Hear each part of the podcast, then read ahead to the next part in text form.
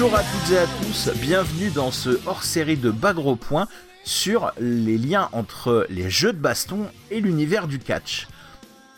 Pour euh, cette émission, j'ai deux invités de prestige. Le premier, c'est un, habitué de la maison, c'est notre euh, résident, notre grand sage, notre vénérable du sommet, j'ai nommé TMDJC. Bonjour à toi. Mais bonjour Flashou. L'autre invité exceptionnel, vous l'avez peut-être entendu dans notre épisode de First Attack sur WWE 2K22, ce n'est autre que la légende du catch en France. Oui, la légende, vous l'aurez reconnu, c'est Sturi de la chaîne C'est ça le catch. Salut Sturi et merci d'être avec nous pour ce podcast incroyable.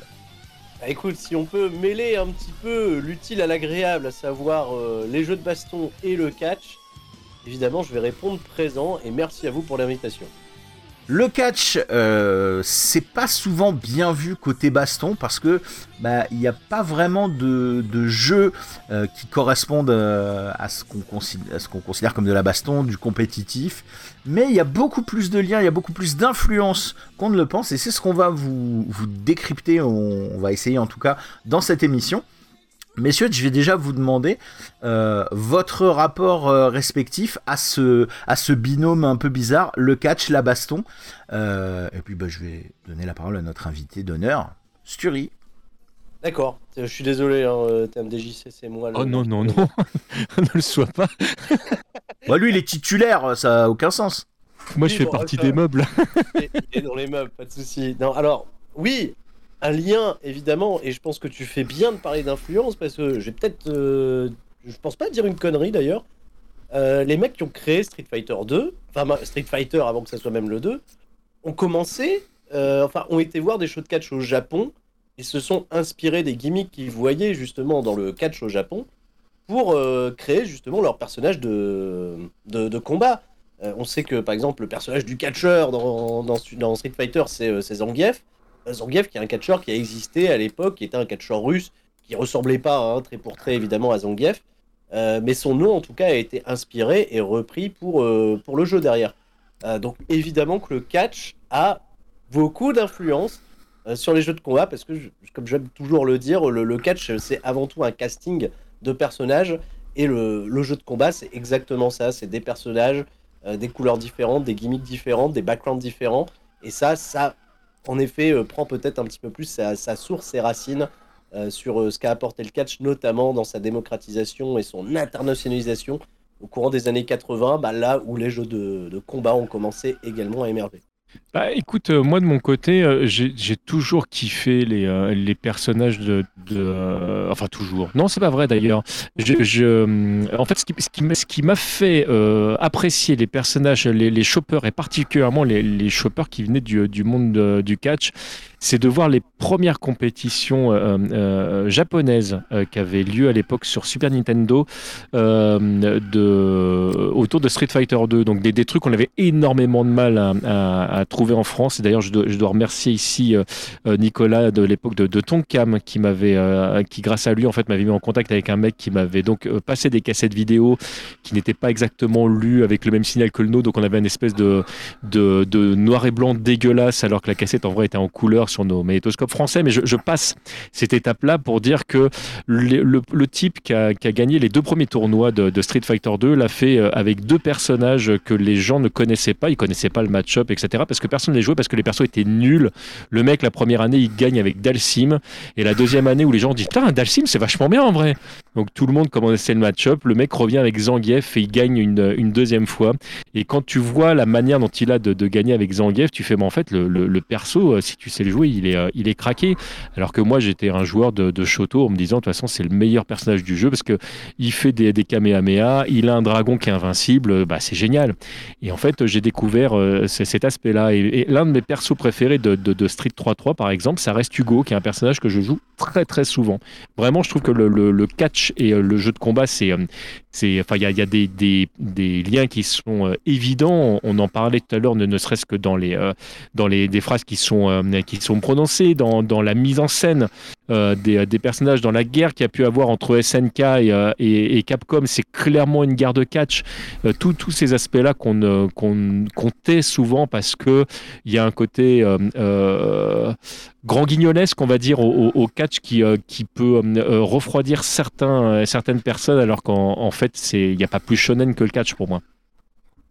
Et alors, tu parlais de, Hugo dans Street Fighter, qui est plus ou moins inspiré de euh, André le Géant. Ah bah plus que moins, clairement. Qui est quand même. Euh, ah, c'est-à-dire que là, là, Capcom souvent ne, ne donne pas ses inspirations, hein, le, mais euh, souvent c'est les fans qui disent ah ouais t'as repéré le truc, etc. Puis au bout d'un moment de les, de les bousculer un peu, T'as un développeur qui lâche une info, mais là, euh, dans, dans, euh, avec Hugo, tu peux pas te gourer. Quand tu vois euh, le, Hugo et Alex qui s'affrontent, le, où tu vois donc l'un qui, qui contre le torse de l'autre, qui est une référence évidente à Hulk Hogan et André le Géant, tu, tu ne peux pas ne pas voir le lien, c'est impossible. Et euh, ces, ces gimmicks-là, après, elles sont euh, diluées parce que c'est pas. Euh, vu qu'ils n'avaient pas les droits, ils n'ont pas fait un jeu basé sur. Alors, on, on, va beaucoup parler de WWE parce que c'est la, la brand la plus connue, mais il y a. Il y a d'autres catcheurs. Tu parlais du catch japonais, Sturi. je pense qu'il y a des choses qu'on ne capte pas forcément parce que c'est, c'est pas forcément un catch qu'on connaît beaucoup en, en Europe. Un, un, un, un spectateur mainstream comme je peux l'être, il va être sur euh, voilà euh, WWE principalement, peut-être avoir euh, deux trois références à droite à gauche de, de mecs qui ont bougé d'une brande à l'autre, mais il y a, une, richesse de, l'univers du catch qui va s'infuser et finalement on va plus connaître la version jeu de baston que catch et des fois c'est l'inverse parce que c'est vraiment des univers poreux je trouve. Bah, en fait, à l'époque, tu avais, euh, tiens, si on reste dans la veine Street Fighter et si on reste chez Capcom, il y avait euh, Saturday Night euh, Slam Masters. Oui. Ouais, 93. ouais, qui pour le coup est un vrai jeu de baston, inspiré du catch, mais qui peut se jouer vraiment comme un, vrai jeu de baston. Alors moi, c'est marrant, j'aurais dit l'inverse. Pour moi, c'est un vrai jeu de catch avec des phases de jeu de baston. En fait, il y a, en fait, c'est ça qui est différent, on va dire, des jeux de baston traditionnels, c'est que tu avais en effet cette possibilité de de, bouger, tu vois, d'un bout à l'autre de l'écran et t'étais pas juste sur un rail fixe. Euh, bah, ça emprunte beaucoup au beat'em en fait. Euh, du fait que tu es à gare, déjà, je pense que c'est le clin d'œil est évident, mais il y avait beaucoup d'éléments qui venaient de Final Fight. Hein. Mais euh, y a, là, de ce fait, sur Saturday Night Slam Master, il y a énormément, en effet, de personnages qui sont inspirés des, des catcheurs de, de, des catcheurs américains. Il y a notamment, ouais, de, du Hulk Hogan, du Sting qui se retrouvent assez facilement. mais il y a également, ouais, quelques refs aux catcheurs japonais. Et euh, pour rester également, tu vois, au rêve discret du catch japonais, euh, je dirais, vers, le, vers les jeux de combat, à l'époque sur Fatal Fury, si je dis pas de bêtises, je crois que le personnage de, de Raiden. Attends, c'est Raiden. Big Bear, oui, après, oui, c'est ça, ouais. Est totalement inspiré de, de, Big Van Vader, qui était. Euh, et ah, bah, complètement. Van Vader, qui était euh, portrayé du côté du Japon, bien plus que celle qu'il a ramenée en 96 du côté de WWF. donc, y a, ouais, il y a toujours des références subtiles, il y a toujours des personnages inspirés. Euh, et ça, euh, c'est forcément lié. C'est des, je vais même pas dire que c'est des clins d'œil. Il y a des inspi qui sont, euh, qui sont, qui sont clairs, qui sont très très clairs. Tu as parlé de Zangief, tu as parlé d'Hugo, et après, je pense qu'on peut encore en citer plein. Quoi. Il y aura toujours un personnage qui aura un, background de catcheur dans n'importe quel jeu de combat. Quoi. un des meilleurs exemples aussi, Tekken, tu King, qui est clairement l'inspiration totale du personnage de Tiger Mask. Pour pas dire un hommage. Hein. Bah, qui même ouais, totalement un, hommage au personnage de Tiger Mask, qui lui à la base est un, est un manga, un shonen, hmm. qui a, le personnage a été euh, transposé euh, à l'écran du côté de New Japan Pro Wrestling dans les euh, années 70, puis voilà, qui a perduré avec le temps, puisqu'on est à la quatrième incarnation de Tiger Mask aujourd'hui, et le, Tiger Mask 4 est toujours présent à l'écran. donc ouais, donc ça c'est évident qu'il y a une influence catch dans tous les jeux de baston. Puis, euh, sans aller jusqu'à la référence, il y a aussi le, fait que euh, les, combattants et le, build global, c'est des persos à gimmick. c'est des Ouais. persos donc qui vont avoir le- leur attaque signature et euh, pareil le, le finisher d'un catcheur euh, c'est un c'est un climax dans dans l'affrontement parce que c'est pas un truc que tu sors comme ça il faut que tu construises de la barre ou enfin ça dépend les systèmes mais peu importe et, et, et euh, quand tu affrontes quelqu'un, tu sais qu'il peut te sortir euh, sa spéciale, c'est là où toute la tension va se cristalliser, tu es peut-être en train de dominer, mais tu sais que tu peux te faire remonter, et on a cette, euh, cette même ambiance où un catcheur voilà, qui est dominé, puis d'un seul coup, bam, de nulle part, euh, il va sortir euh, son... euh, moi je pense au RKO qui est hyper emblématique de ça, le, le truc qui te retourne le match euh, très très soudainement, et euh, ça y est, c'est reparti quoi. Ouais, après, voilà, le catch euh, en lui-même, hein, pour sortir de l'aspect jeu vidéo, le catch en lui-même, on va dire que c'est une immense toile qui va permettre de justement de, raconter des combats avec euh, bah, ces codes qui lui sont euh, bien particuliers et notamment de faire vivre un storytelling que t'as pas forcément, on va dire, en effet, dans de l'action plus sportive ou e-sport ou présente dans les jeux de combat ou présent dans les autres sports de combat. Là, en effet, on a la possibilité, grâce au catch, de romancer un maximum de choses et d'avoir des situations bah, qui te font vivre tout simplement des émotions. C'est là où est la grande différence entre le. Voilà, on va éclater, tu vois, tout de suite le, le quatrième mur. Le catch, c'est scénarisé. Euh, c'est pas pour autant que c'est pas demandant sportivement. Euh, mais euh, c'est Ouais. euh, c'est un support, c'est une toile justement pour faire vivre de l'action. C'est la différence, c'est la différence entre scénarisé et faux en fait, parce qu'il y a beaucoup de gens qui disent oui mais le catch c'est pas vrai. Mais non, c'est pas c'est pas pas vrai. Les, les mecs ils font vraiment les mouvements, c'est-à-dire qu'il se passe vraiment quelque chose. C'est c'est euh, d'ailleurs c'est pas pour rien que c'est l'un des sports en fait où il y a le plus de blessures graves euh, euh, encore aujourd'hui. C'est que c'est des véritables athlètes euh, pour de vrai. Imagine. Mais faux, effectivement, par contre, c'est scénarisé. C'est faux, ils se blessent en plus, les cons, quoi. C'est que c'est- ils, a- ils ont Bah vraiment oui, rien compris. oui, ou alors ils sont vraiment, c'est vraiment, mais c'est peut-être le point de vue des, des- des gens qui se disent que le- les catcheurs sont teubés. hein. C'est d'ailleurs il y a- pourquoi les Américains ont fait de Zangief un personnage complètement con, parce que c'était un catcheur musclé. hein. Alors Oui, que les Japonais l'ont- pas designé comme ça du tout. Et je, je continue à pester euh, contre ce qu'ils ont fait de Zangief, euh, Capcom USA, mais, euh, mais c'est encore un autre débat. Et pour aller, euh, pour aller dans ce sens-là, le catch a énormément inspiré même le- le- l'entièreté de la, de, de, de la culture japonaise. Le, le, tokusatsu en tête, il y, a, y a plein de, de, phases du, du tokusatsu qui viennent. Est-ce que tu du, peux préciser pour nos auditeurs ce qu'est le tokusatsu? Parce que je suis pas sûr que tout le monde. ça va être les, les Metal Hero, ça va être les Sentai, c'est, c'est- ça va être c'est, tout ce qui est Bioman, Xor, j'en passe et des meilleurs. Le, le, c'est, euh, en fait, c'est la contraction euh, de Tokushu euh, Satsue qui, qui veut dire en fait en japonais effets spéciaux. C'est, ça, ça désigne en fait tous les, les, les, séries plus ou moins budgétées parce que des fois tu as des trucs qui sont vraiment faits avec euh, 3 francs 6 sous, même si c'est en yens. Expression de vieux, hashtag.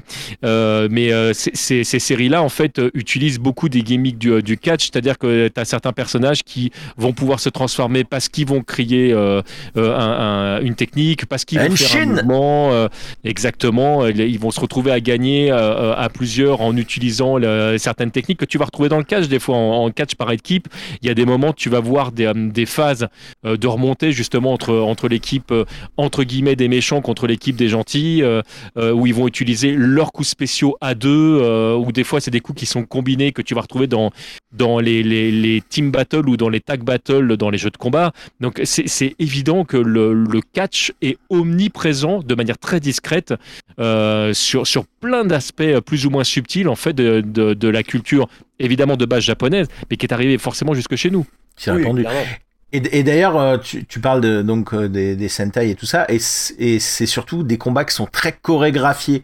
Euh, Mhm. c'est pas, on- en fait, on ne te simule pas un combat comme on aurait dans un film d'action où, alors, euh, modulo les, les films d'arts martiaux où euh, ça essaye d'être euh, un peu réaliste, mais euh, c'est très virevoltant, c'est très euh, exagéré. Quand les mecs ils prennent un impact, évidemment, ils vont voler, ils vont, ils vont limite faire un, un, soleil euh, et, et- chuter euh, lourdement. Et on te vend les gentils, les méchants. C'est le sketch des inconnus où on, on te cristallise des, des enjeux euh, très basiques, mais euh, bon, c'est pour les, c'est pour un public plutôt jeune. Après, ça a évolué. Bon, on n'est pas en train de faire un truc sur le Sentai, donc je vais pas développer plus. Mais euh, tu, effectivement, tu retrouves ça et ça s'est diffusé dans plein d'autres domaines. Et du coup, quand tu essaies de retracer qu'est-ce qui influence quoi, ça devient très compliqué parce que des fois, c'est des allers-retours. Tout à fait. Ah, Gonoga, il le dit lui-même, hein, c'est-à-dire que le, ce qui est arrivé dans plusieurs séries, ce qui est arrivé chez nous sous, sous le nom de Goldorak, à la base, ça vient de là. Et, Goldorak, en fait, c'est que du catch. C'est, mais c'est exactement ça. Le, le, et, euh, et, en fait, ce que tu vois dans le jeu vidéo, ça vient pas directement du catch pour de vrai. Ça a été inspiré par les, par les animes, ça a été inspiré par, par les mangas parce que les personnages criaient leurs attaques et que c'était, ça semblait logique à l'époque. Mais effectivement, ce chemin détourné, à la base, vient du catch parce que c'est le catch qui a amené ça. C'est la poule.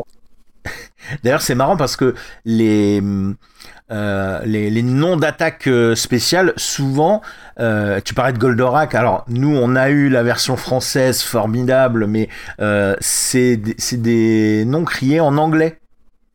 Oui, oui, très souvent. Bah, de toute façon, il y, a beaucoup d'attaques faites par les.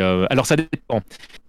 Les Japonais, puisqu'on parle des Japonais, en fait, ils ont, ils ont deux méthodes pour, euh, pour euh, crier leurs attaques. Ou euh, c'est des personnages entre guillemets modernes, et là, en, général, c'est plutôt des attaques qui, sont, qui sont en anglais. ou c'est des personnages qui sont censés représenter quelque chose de relativement ancestral. Et là, on va plutôt puiser dans le japonais, voire dans, dans le japonais relativement ancien, qui fait parfois référence à des mots chinois le, le euh, Ryu, par exemple, euh, utilise le, le Hadoken, le Tatsumaki Senpu Kaiku. Clairement, le, le, le ça, ça, ne se, ça, ne se, traduit pas. Et encore, c'est pas tout à fait vrai parce que la version euh, américaine ou européenne de Street Fighter premier du nom, Ryu criait Hurricane Kick, Dragon Punch et Hellfire et, et, et pas, pas ces, ces, noms en version japonaise. Il y a la version japonaise où les coups sont, sont en japonais.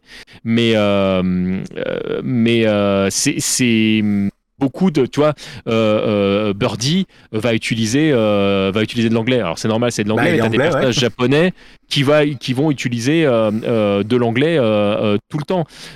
ou, ou à de rares exceptions, tu as des personnages qui, qui, combinent les deux, comme Sodom qui va utiliser du japonais avec du mauvais anglais, ou le contraire, parce que c'est un mauvais japonais de, de, de, de, la, de la culture japonaise. Et encore un qui utilise pas mal de techniques de catch d'ailleurs.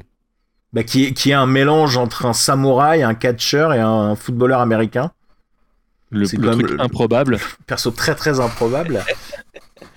euh, le truc aussi qui, je trouve, euh, est dans l'influence euh, du catch dans la baston, c'est que euh, la, la, force d'un combattant, elle, elle, peut être très vite relativisée alors évidemment, on l'a dit, c'est scénarisé et donc selon ce que le scénario a besoin, bah, on va on va changer euh, la force d'un perso.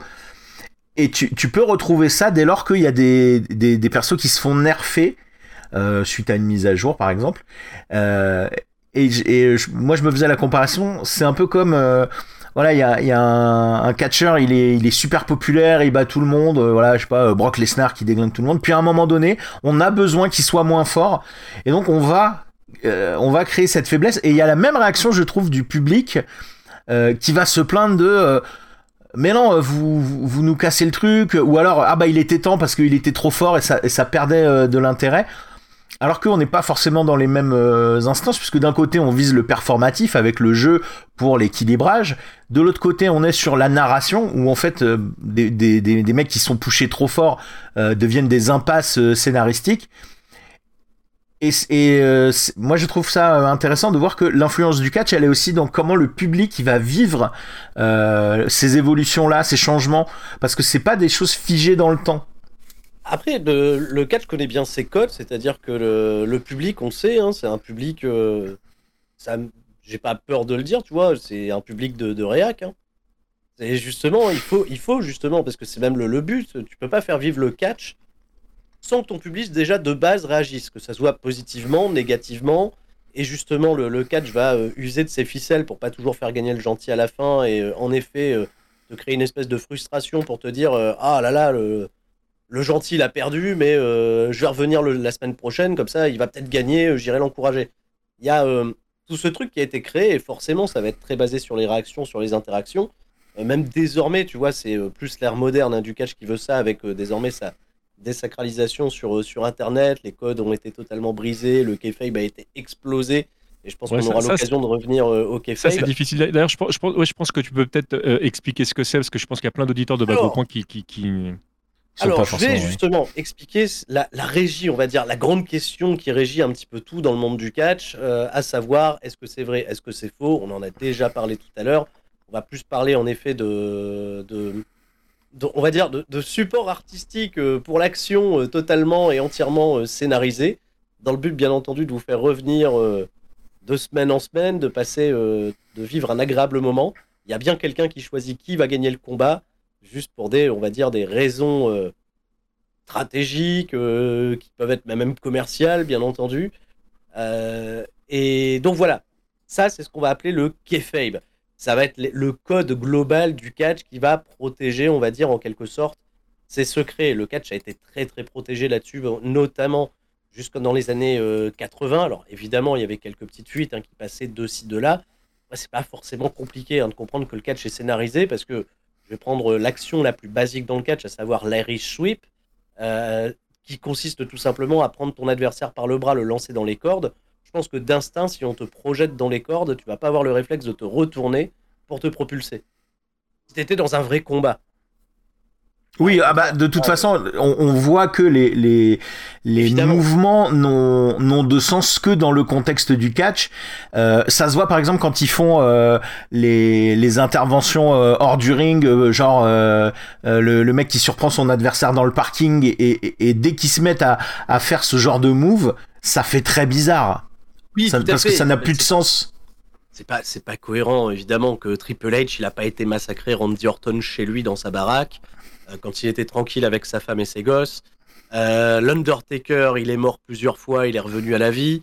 Euh, il a coulé dans le ciment son manager. Enfin bref, à un moment donné, en effet, il y a un côté très scénarisé qui va desservir tout simplement une histoire. Et justement, c'est ça où on peut profiter justement de cet aspect où tout peut être scénarisé, où tout le, manichéisme peut prendre en effet son sens, que la justice peut être rendue pour faire passer des messages, pour raconter des histoires, qu'elles soient on va dire, élaboré, subtil ou euh, totalement euh, facile d'accès, je vais dire, pour euh, n'importe qui. c'est ça qui est bien, c'est que c'est une, toile sur laquelle tu peux raconter toutes les histoires que tu veux en faisant sauter même plein de codes. Et, même aujourd'hui, en fait, et surtout aujourd'hui, quand maintenant les secrets du catch se savent, moi je suis toujours encore surpris hein, qu'à l'heure actuelle, un journaliste va me demander alors c'est vrai ou c'est faux? Frère, s'il te plaît, on est en 2022, réfléchis, quoi, évidemment que T'es content, t'as un scoop, tu vas pouvoir le raconter à ta, à ta, chaîne de télé, à ton journal, etc. Super, on a découvert que le catch était fou. Bref. mais, Spider-Man, il existe vraiment ou pas C'est hallucinant parce que c'est toujours une question qui t'est posée aujourd'hui. Non, les mecs sont des artistes, ils racontent des histoires, ils ont euh, créé des codes. C'est ça qui est toujours fascinant, je veux dire, avec le catch, moi-même qui l'ai euh, pratiqué, qui l'ai performé pendant, une, euh, pendant quelques années et qui est continué, tu vois, de côtoyer même encore aujourd'hui des athlètes de, haut niveau. Euh, ce qui est génial, tu vois, dans le catch, un truc que les gens savent pas, on se dit, mais tout est, chorégraphié, scénarisé de A à Z, en fait, pas du tout, quoi. Tu peux avoir une, une carte où le matchmaker va te dire, euh, c'est un catcheur japonais contre un catcheur anglais, ils vont se voir 10 minutes avant le match, euh, se mettre d'accord sur deux, trois principes de base, respecter une trame narrative qui est imposée, on va dire, par le matchmakers, et se retrouver dans le ring à raconter une histoire pendant une demi-heure, en se basant justement sur le public et les codes eux-mêmes qu'ils ont appris, des bons réflexes à adopter dans le ring, des bons euh, euh, petits, euh, voilà, des petits subterfuges en effet hein, qu'on s'est créé justement par ces codes pour pouvoir raconter une histoire et la faire vivre et paraître crédible parce que tout repose également, j'ai oublié de le préciser, j'aurais dû commencer par ça, par bah, la suspension d'incrédulité. Tu vas donner à ton spectateur qui va se laisser embarquer par l'action, jouer le jeu et en effet, si tu veux que ton public joue le jeu le plus possible, bah, tu dois rendre ton, action la plus authentique, la plus hmm. réaliste possible. Et euh, c'est là, en effet, on va peut-être, tu vois, comme le disaient les inconnus dans leur sketch, reconnaître le bon et le mauvais catcheur. alors, le mauvais catcheur, il vient sur le ring, euh, il fait un truc, euh, paf. lui, c'est un mauvais catcheur. Alors que le bon catcheur, il vient sur le ring, il fait un truc, là, paf. Ça, c'est un bon catcheur. Ça, c'est un bon catcheur. exactement ça. Et c'est pour ça que moi, j'adore notamment le catch japonais. je suis un grand fan de Puroresu, comme on, comme on dit là-bas. parce que tu as une une, espèce de, aura, de sensation, tu vois, un aspect beaucoup plus euh, sportif à la discipline, avec des mecs qui se mettent des beignes, se mettent des kicks euh, et qui les encaissent et qui en redemande. Et c'est limite assez fascinant de voir, fascinant de voir que le, que le corps humain est capable d'encaisser. Et les mecs, où est-ce qu'ils vont chercher, tu vois, l'adrénaline et le, ce qu'on appelle le fighting spirit là-bas pour revenir dans le combat. Ça donne des situations totalement incroyables qui embarquent totalement le public. Aux États-Unis, on est plus sur un côté beaucoup plus divertissement, strass et paillettes, avec beaucoup, on va dire, de, voilà, de, mise en scène, de jeux de, lumière, un peu de côté match-tu vu, bien évidemment, mais qui participe bien, bien entendu au, spectacle, à l'action. Ce qui après est totalement contradictoire avec bah, les codes qui sont utilisés pour filmer du catch, le diffuser, parce que c'est des codes qui sont totalement empruntés au sport. Il y a un championnat à la clé, il y a des interviews dans les coulisses, tu vois, comme si tu avais Laurent Paganelli qui venait demander les impressions d'un joueur de foot à la fin de son match. Euh, où en effet on va euh, faire jouer un petit peu les provocations et euh, l'animosité entre tous les catcheurs. Et, c'est filmé, tu vois, comme en effet un, combat de boxe, un spectacle de boxe avec une hardcam qui est fixe, avec deux trois plans de caméra qui vont aller chercher plus les émotions, tu vois, des athlètes. Et c'est ça en fait qui brouille les pistes parce que le catch est présenté à la télévision comme un véritable sport. Et c'est pour ça qu'il y a toujours cette ambiguïté. Mais c'est ça la force du catch. C'est là, où c'est euh, effectivement c'est compliqué. Je, me disais euh, euh, par rapport à ça, le, fait que les réseaux sociaux qui, qui, soient venus se greffer là-dessus a, pas dû aider parce que des fois, tu as vraiment des catcheurs ou des catcheuses qui sont vraiment dans leur rôle et qui, qui vont jusqu'au bout du truc et qui, qui clament l'animosité qu'ils peuvent avoir envers tel ou tel autre ah catcheur ou catcheuse alors qu'en fait ils s'adorent dans la vraie vie. Et parallèlement à ça, tu en as qui ont du mal à faire la différence entre la vraie vie et, euh, euh, et, le catch et des fois qui, euh, qui ont eu des, discours politiques au mieux, vraiment dérangeants au pire, qui, qui, ont, qui ont amené d'autres problèmes. Et c'est vrai que je pense que ça, ça, a dû contribuer à abîmer le kayfabe, justement, dont on parlait tout à l'heure. Alors, bah, le kayfabe, il est tout simplement mort quand il y a eu un. Enfin, véritablement, tu vois, très entaché quand il y a eu le fameux procès des stéroïdes au début des années 90 que WWF ou euh, Vince McMahon, déjà, parce que aux États-Unis, le catch est régi de manière assez différente selon les États. Il y avait notamment une taxe euh, à payer à la commission euh, athlétique de tel ou tel État. Sauf que Vince McMahon, il s'est dit pourquoi je leur lâcherais de la thune, vu que en réalité, ce qu'on fait, c'est pas du sport, c'est de la mise en scène. Bah écoute, j'ai tout simplement qu'à leur dire, voilà, et puis j'arrête de payer. Bon, bah, voilà, c'est ce qu'il a fait, il a été leur dire, et voilà. Et euh, derrière, évidemment, quand il y a eu les procès d'accusation au niveau des stéroïdes et ce genre de choses-là, dans les années 90, euh, c'était euh, bah, le principal argumentaire qu'ils pouvaient fournir, justement, sur, sur ces athlètes, au niveau de, bah, de, la régie, bien entendu, des, produits dopants, tout ça. Alors, en effet, il y a eu des drames et en effet, il y a eu des sanctions qui ont été prises. en 93, c'est un gros tournant côté WWF parce que tous les gabarits très et euh, évidemment stéroïdé ont commencé à, à tous ceux qu'on connaissait pour de vrai. Hein. C'est-à-dire Hulk Hogan, Ultimate Warrior, le British Bulldog, tous les mecs qui paraissaient un petit peu hors normes, hop, on les a mis de côté. Ils sont partis euh, pour la plupart à la concurrence où c'était un petit peu moins le, euh, moins le, moins le délire. On a eu l'avènement des Bret Hart, des catcheurs un peu plus petits comme Shawn Michaels, qui ont hmm. commencé à, à, grimper dans les années 90. Alors en effet, pour la popularité du catch, ça a marqué une espèce de, de petits freins. C'est totalement revenu vers la fin des années 90 avec la, la fameuse Attitude Era, la guerre des lundis soirs, les guerres d'audience entre les deux plus grosses compagnies américaines. Mais euh, voilà, quoi, euh, grosso modo, à partir de ce moment-là, de ce moment précis, années 90, en effet, euh, le catch, notamment sa protection du kayfabe est totalement désacralisée. Aujourd'hui, bah, il y a Internet qui arrive. Évidemment, il y a des catcheurs pour rester, je vais dire, en, proche de leur public, notamment des vieilles gloires du catch qui ont commencé de plus en plus à donner des interviews, à expliquer des trucs, à expliquer Ils font des, conférences. Ou qui racontent des, anecdotes. Ils racontent des anecdotes. Alors à un moment, je suis là dans le ring avec Vader et ce con, il lâche un 11 et puis euh, voilà, il se chie dessus dans le ring et ça amuse la galerie. Euh, tu vois, c'est des trucs que t'as pas véritablement envie de savoir si t'es spectateur et qui va bien entendu pas du tout euh, te permettre de suspendre ton incrédulité au moment où tu vas voir le truc. Mais derrière, en effet, pour les fanbases et les mecs un petit peu plus hardcore, pur et dur, le fait de savoir ça, c'est hilarant. C'est génial en fait. Bah, et aujourd'hui, le spectacle du catch se compose à la fois par qui est proposé in kayfabe et également par ce qui est proposé hors kayfabe. Et ça on, on en revient on, en revient exactement à la même problématique que les films, et, là on, boucle la boucle avec euh, le, scénario, c'est qu'il y a des gens qui aiment voir le film pour ce qu'il est, et que bah, et pour pouvoir profiter du film, ils ont besoin qu'on leur dise le moins possible de ce qu'il y a autour, et puis tu vas avoir les gens qui vont regarder euh, comment sont faits les effets spéciaux, euh, comment, comment qui a écrit le scénario, quel est l'acteur de machin, etc. Donc ça dépend en fait de, de, ce que t'aimes. Mais c'est vrai qu'avant dans le catch, tu n'avais pas le choix. Le, le catch était le catch, et aujourd'hui, c'est vrai qu'il y a beaucoup d'un d'informations. C'est difficile parfois même de ne pas se faire euh, divulgacher en français dans le texte certaines informations parce que les réseaux sociaux, justement. Ah, évidemment, évidemment, c'est impossible. Et bien, ça contribue de se faire aussi au spectacle. Après, on peut faire la, on peut prendre le soin, tu vois, d'essayer de les éviter le plus possible. Mais euh, je pense que le plus simple, c'est d'apprendre désormais à vivre avec, quoi. Euh, ne serait-ce, tu vois, que là aujourd'hui, il y a le casting qui a fait beaucoup parler, par exemple, de, One Piece qui va arriver sur Netflix. Euh, c'est bizarre, hein, mais j'ai l'impression, tu vois, que le truc, on n'a pas encore vu le produit fini, ça discute déjà autour du casting, mais j'ai l'impression, tu vois, par exemple, ça rentre totalement dans le cadre du spectacle que va proposer tout ça. C'est de la communication en quelque sorte. Hein, c'est euh, qui va te mettre la hype ou non d'aller voir le truc quand il sera produit derrière sur Netflix. Et évidemment, ah, ça parler. Si, si tu écoutes, si écoutes, euh, euh, les, gens et que tu fais ça que par rapport à, eux, on n'aurait pas eu Iron Man, on n'aurait pas eu Batman, on n'aurait pas eu le Joker. Et, euh, et heureusement qu'on les a pas écoutés parce que, parce que, parce que voilà. Mais c'est c'est toujours, toujours, très très compliqué cet aspect-là. En tout cas, juste pour faire une petite parenthèse pour, euh, pour nos auditeurs, si jamais vous voulez en savoir un petit peu plus euh, sur euh, le, le, le catch et, et, comment éventuellement ça, ça, peut se passer, mais sans en dire trop non plus sur, sur, le, sur l'arrière-boutique, et c'est ça que j'ai apprécié dans le film, il y a Fighting with My Family ou une famille sur le ring de, de, du côté de, la, de, de nos amis canadiens, qui est sorti en 2019, qui, si je ne dis pas de bêtises, est trouvable sur Netflix. Euh, en ce moment. Oui, il est, euh, il est dispo sur, sur les plateformes. Euh, moi, je l'ai vu récemment d'ailleurs. C'est l'histoire donc de la catcheuse Page.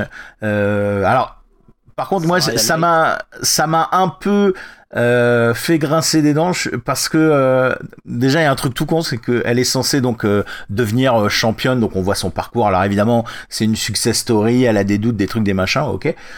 Et, et, à la fin, donc, elle gagne en, en, en battant la championne euh, Sauf que c'est pas Edge parce qu'elle est plus en contrat avec euh, la WWE. Ils ont mis euh, euh c'est Zelina Vega, c'est ça? Ouais, c'est ça, c'est Zelina Vega, mais avant qu'elle soit recrutée par WWE. Ouais. Hein. Et ça fait trop bizarre, ça fait trop bizarre. tu vois le film après, oui. Si tu connais, ah, si tu connais, c'est ça, c'est ça, c'est pour ça que je, c'est vraiment un film que je. je c'est pour les néophytes, ouais. Tu, tu, as bien, tu as bien compris mon, euh, mon, mon propos de départ et c'était, c'était, euh, c'était vraiment ça. Je pense qu'il faut le voir comme ça. Euh, vous allez reconnaître certaines têtes en plus parce que c'est l'actrice principale, c'est Florence Pug qu'on a qu'on a vu dans Black Widow dernièrement. T'as Nick Frost dedans, il y a, y a Jack qui, qui, qui, joue très très bien d'ailleurs dedans, je trouve également. Il y a Dwayne Johnson qui joue son propre rôle. Hein. Il, il, incarne The Rock dans le, euh, dans, dans, le film. Euh. ne le voyez pas pour lui, hein, parce qu'il y a plein de gens qui se sont dit Ah, il y a cool, il y a The Rock. Ouais, ah, tu le vois, tu le vois 5 minutes. voilà, c'est pas, pas pour ça. Hein, faut, il supervise vraiment le projet et c'est pour ça que lui, il avait à cœur à ce que le, le catch soit le plus possible respecté dans, ce, dans ce film. Et, c'est réussi. Et, et, Florence, qui est vraiment une très très bonne actrice, je trouve, à, des scènes justement le, où, où, elle se remet, tu l'as dit, complètement en question. Et c'était vraiment très très bien joué. Donc je pense que c'est une bonne porte, une bonne porte d'entrée si jamais vous ne connaissez pas bien le catch et que vous avez envie d'en savoir un peu plus. Et c'est une histoire vraie. Il y a, y a, dans le même genre euh, The Wrestler, euh, c'est Darren ah, Aronofsky. Beaucoup, plus dark, mais qui, qui, je trouve, montre aussi ce côté, euh, tu vois, ce que, ce que tu disais, où euh, les, les mecs, ils prennent, ils prennent très cher. Euh, c'est des, c'est pas juste euh, une, une, une usure du quotidien, c'est qu'au bout d'un moment, c'est des, des mecs qui jouent leur vie là-dessus. bah, dernièrement, dans, dans le monde du catch, il y a le, le catcher Biggie qui s'est éclaté les cervicales, on, s'est dit le mec il est mort quoi. Et en fait, ah bon, heureusement, heureusement, il, va, il va relativement bien par rapport à la blessure qu'il a pris. C'est pas, euh, c'est pas un truc euh, où je fais semblant de me battre euh, en donnant des, coups de poing à la John Wayne qui passe à, 2 mètres de, mon adversaire. Il y a, un enjeu physique et des risques qui peuvent être disproportionnés. Hein. C'est scénarisé mais pas bidon. C'est pour, pour c'est vraiment ah j'insiste sur les mots. Ouais pour revenir sur notre histoire d'ambiguïté du kayfabe un peu, euh, un, truc que le catch a instauré et qu'on retrouve dans, le jeu de baston, parce qu'il faut aussi qu'on parle de jeu de baston, c'est euh, le fait que on peut être un méchant. C'est-à-dire que tu peux jouer euh, euh, Gookie, tu peux jouer Juri, alors je vais que des personnes de Street Fighter à ce rythme-là, euh, Kazuya, on, on, peut vraiment jouer des personnes qui sont des méchants Et en fait, c'est pas grave. On n'a on a pas besoin d'être un héros pour être le, le héros. Et, dans, et je trouve c'est c'est très catchesque aussi ce fait que euh, le, le, personnage qui est mis en avant, bah des fois c'est le salaud. Ouais, alors après c'est quelque chose qui s'est, je pense, démocratisé au même rythme que la que la que la pop culture et que la culture de manière générale. Tu sais, les méchants ils sont devenus cool avec le temps. Quoi, le Joker il est devenu super cool. Euh, bah, c'est même pire que ça, c'est que le Joker c'est devenu un héros maintenant. C'est ça, c'est ça. Tu, tu, prends euh, Walking Dead, le personnage de Negan euh, est devenu euh, super incontournable. Enfin bref. C'est devenu un personnage de jeu de baston d'ailleurs. Oui. Qui est même devenu bah. un personnage de jeu de baston dans. non, mais la boucle est bouclée. Quel, quel, personnage que les gens ont retenu Voilà. voilà, c'est Negan, qui est pas forcément des plus jouables, je trouve, en plus de ça dans Tekken, mais ça n'engage que moi. C'est devenu cool, et les méchants, en fait, en effet, bah, comme toute bonne œuvre narrative, euh, t'as besoin d'un bon méchant pour faire vivre le héros le, mieux possible, mieux le faire paraître. Euh, sauf que dans le catch, en fait, on a compris à un moment donné que le, méchant, euh, un bon méchant, un champion heal, comme on aime le dire dans le catch, est, primordial pour aussi attirer des audiences, pour fédérer autour du, champion qui se met en quête justement d'aller le battre. si Rocky n'avait pas eu Mr. T, Van Drago, tout ça pour, pour pouvoir s'élever et raconter son histoire, en effet, ça serait peut-être un peu moins cool. Juste Rocky, s'il commence dès le départ, il gagne, il gagne tous ses matchs, etc. Bon, euh, on n'aurait peut-être pas aimé autant le film, il n'aurait pas été aussi iconique à l'époque. Euh, donc on a besoin de ces méchants euh, très très forts et aucun problème, évidemment, pour les jouer aussi dans tous les jeux de catch. Le, le kayfabe, je, vous en parlais tout à l'heure avant qu'on démarre l'enregistrement. moi, je trouve que c'est quelque chose qu'on va retrouver dans la vie du versus, notamment euh, les antagonismes entre les joueurs qui euh, jusqu'à un certain point sont euh, montés en... En fait, il y a, y a le, principe des promos où voilà on va prendre le micro pour dire ouais au prochain match tu vas voir je vais te casser en deux et, et c'est un truc très catchesque et, et, ça c'est je pense beaucoup mis en avant avec les, les réseaux sociaux qui permettent aux, combattants euh, et aux, joueurs donc de, de se taunter, de, s'envoyer des pics. Et des fois, on, sent qu'il y a une mise en scène de tout ça. Alors peut-être pas dans euh, le, fait qu'on on a vraiment envie de, battre le gars, mais plus dans l'intensité qu'on met qui est euh, exagérée quand on lui promet mille tourments et qu'on on le, le, tacle sur des, des, des trucs perso. Bah, au-delà que... même de ça, c'est même très américain tout court, euh, parce que je suis mm. désolé, mais tu le retrouves principalement aussi dans la boxe, tu le retrouves dans plein de sports comme ça, mm. où euh, où il y a, y a une, une, mise en lumière effectivement des, des personnages où parfois la fiction euh, nage un peu avec la, la réalité. Ouais, parce tu sais plus trop où ça se situe. Il y, a, y a des moments où tu sais que les deux mecs, hein, pour de vrai, euh, se kiffent, mais, euh, mais bon, pour le jeu, voilà, on, on, fait ça. Et puis il y a des moments, il y a vraiment des, des, des, boxeurs ou des, ou des catcheurs qui s'aiment vraiment pas.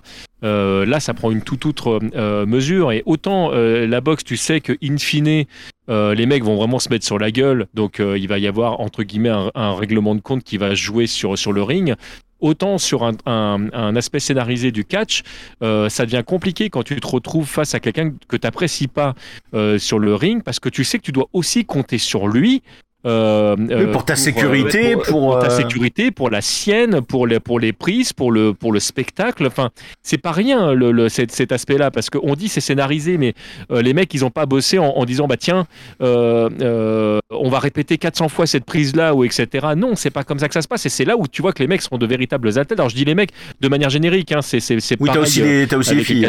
évidemment, mm. on, on, s'est compris. Il y a cet aspect-là, il est, il est quand même très présent et, et bah, ces gens-là risquent leur vie quand même.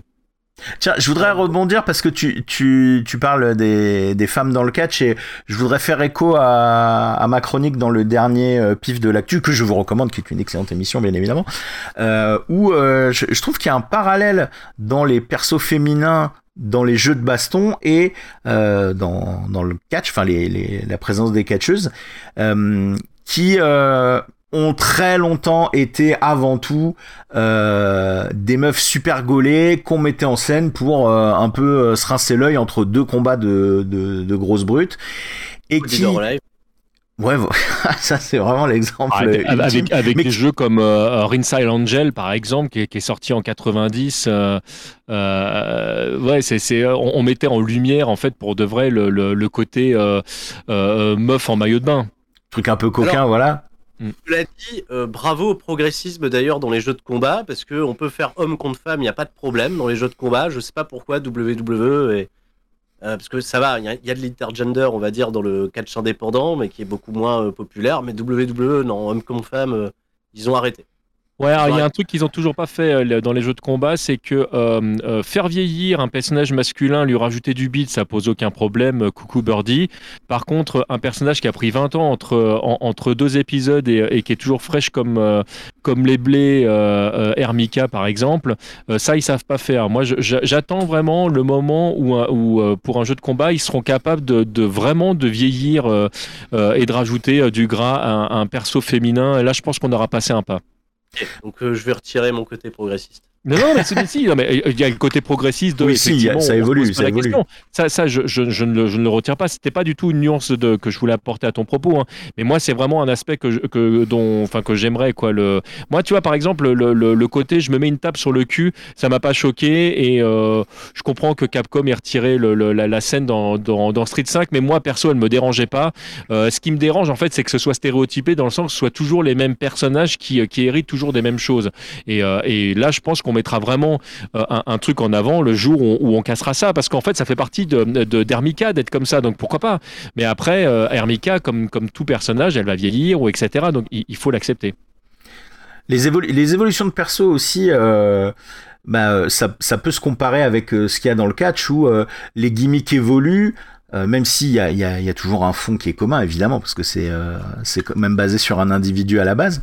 C'est quoi votre évolution préférée? Alors on va commencer déjà euh, dans la baston de, de perso qui, par rapport à ses débuts, a, évolué dans, dans, quelque chose qui, qui du coup euh, vous a surpris positivement ou, ou, négativement? On peut le faire dans les deux sens si vous voulez.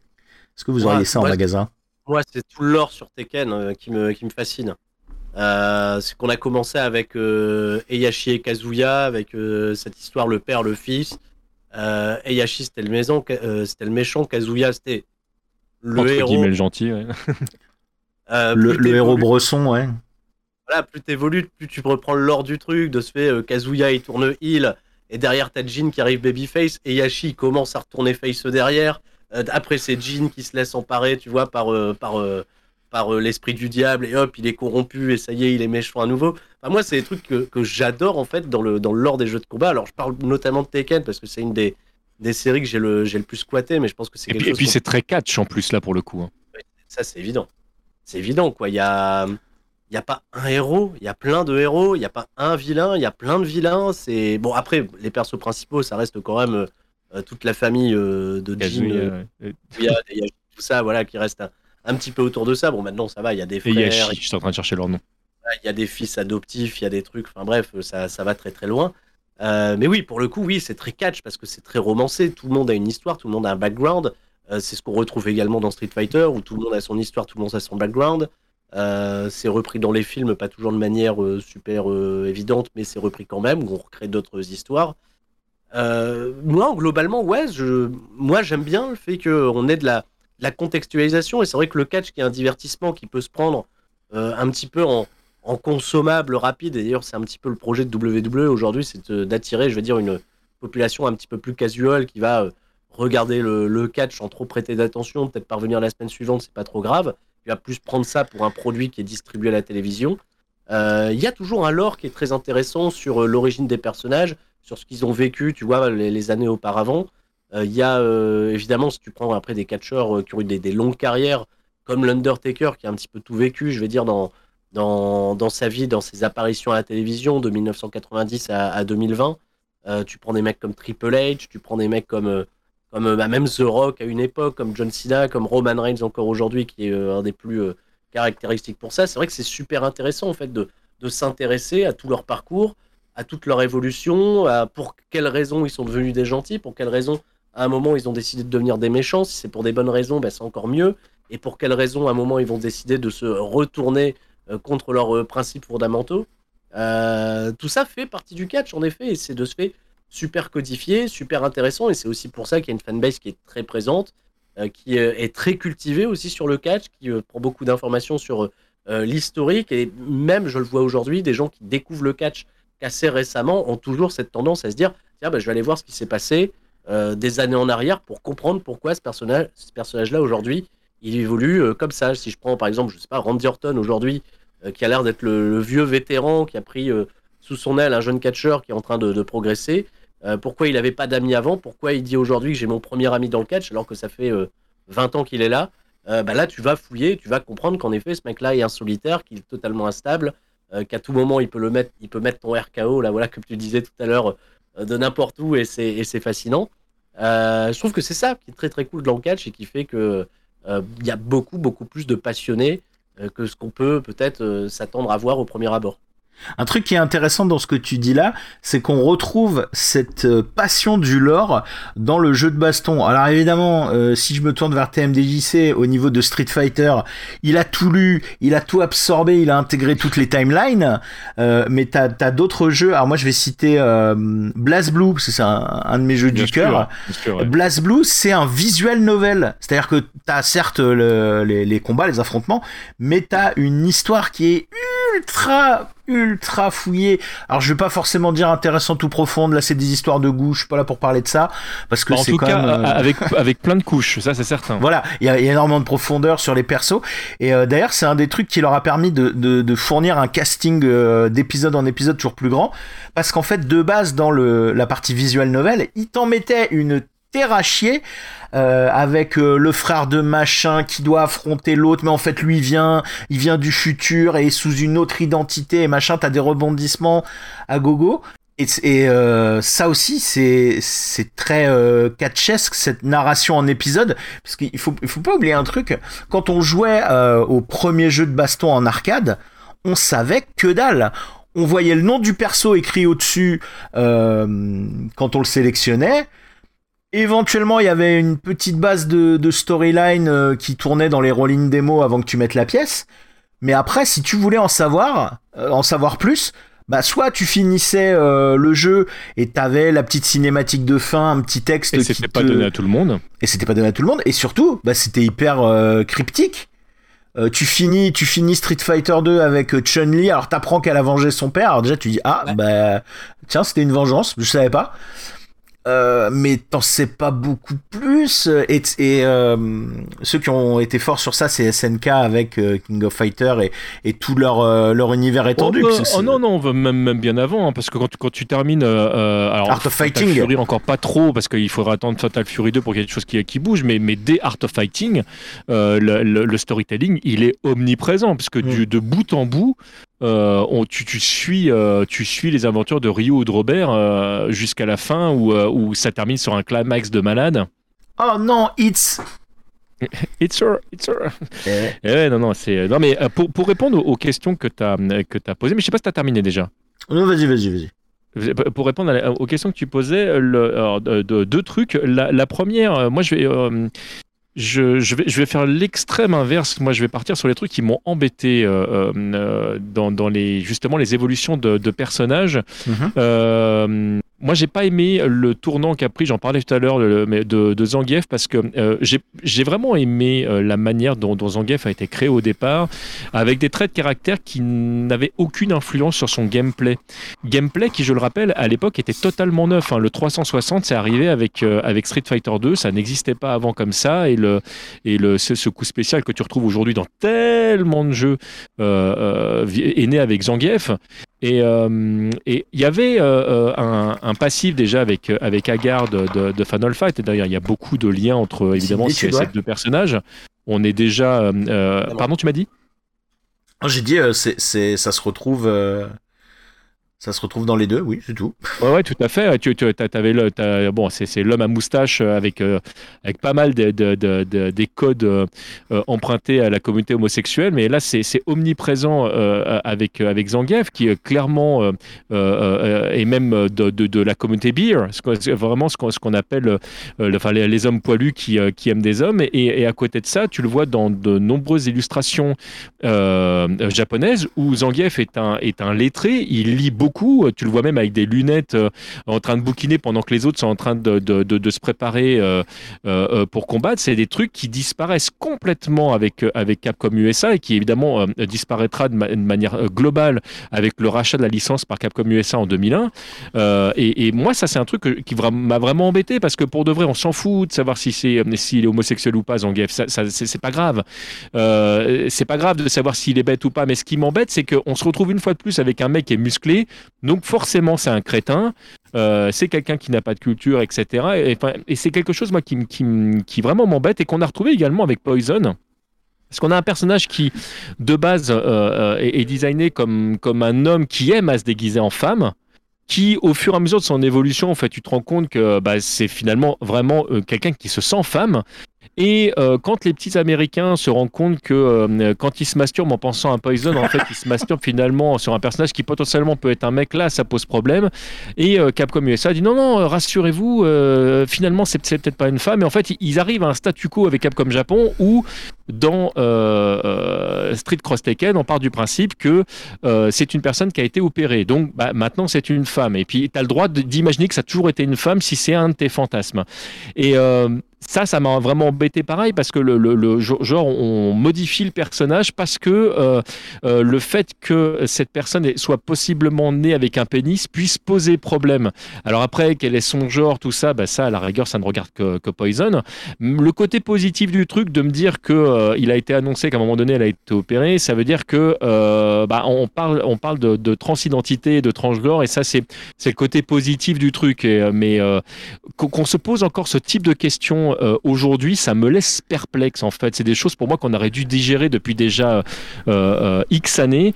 Et, voilà, et pour, et clore le, truc par rapport à ce que tu disais tout à l'heure, Flashou, et qu'on se posait la question de, savoir, mais à partir de quand ça a été cool de, jouer des méchants, un des, des, des, trucs qui est, qui est, arrivé dans le jeu de combat, qui n'était pas prévu à la base, mais qui est arrivé parce qu'on s'est dit c'est quand même bien classe, c'est que Street Fighter 2 au départ, tu peux pas jouer des méchants. Euh, tu peux pas jouer les boss. Et, les, les, méchants, c'est les boss.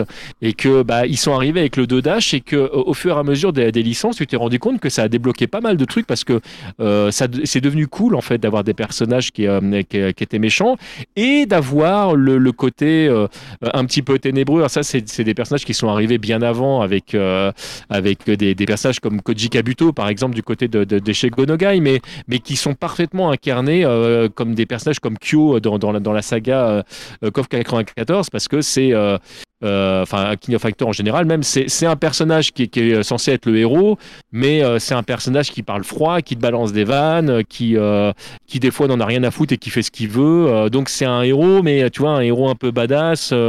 Et, et, finalement, Yori, c'est peut-être pas un vrai méchant, on sait pas trop, on sait juste qu'ils supportent pas l'un l'autre. Et, et cette, ce côté un peu flou, tu as, les lignes qui, qui, qui disparaissent un petit peu, c'est pareil, c'est un truc qu'on a énormément retrouvé dans le catch. Bah, c'est les Twinners. Bah, on parlait de Randy Orton, c'est l'exemple parfait de, de, ce, de ce personnage. Alors bon, il est gentil, mais il, a, il est quand même vachement dur. Et puis des fois, il devient complètement. Euh... En fait, je pense que c'est des personnages qui ont l'avantage de pouvoir bouger d'un côté ou l'autre de la ligne assez facilement. Ouais, puis c'est important, je veux dire, dans le catch, que tu des mecs qui puissent euh, être soit babyface, soit heal et pouvoir euh, passer d'un extrême à l'autre aussi facilement, parce que sur un point de vue narratif, euh, bah, le scénariste qui écrit un petit peu tout, euh, tout ce qu'il y a derrière, ça te permet bah, de renouveler tes cartes, de renouveler tes affiches, et en effet de ne pas avoir toujours les, les mêmes combats. C'est euh, ce qui arrive. Ou les mêmes équipes, quoi. Ouais. Ou les mêmes équipes, voilà, c'est exactement ça. À un moment, on va parler de, Hulk Hogan, oh, hein, qui est quand même la, la, figure emblématique du catch, notamment dans les années 80, début 90. bah, ça tournait en rôle, Hulk Hogan. En 1993, il commence timidement à se faire huer par le public.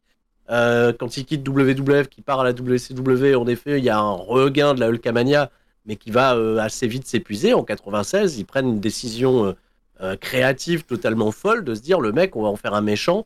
Hulk Hogan qui devient méchant, qu'est-ce qui se passe? C'est impensable. Ça a été le, le héros américain, le porte-étendard, la star à Hollywood. Non, pas trop, parce que les films d'Hulk Hogan, c'est pas terrible en réalité.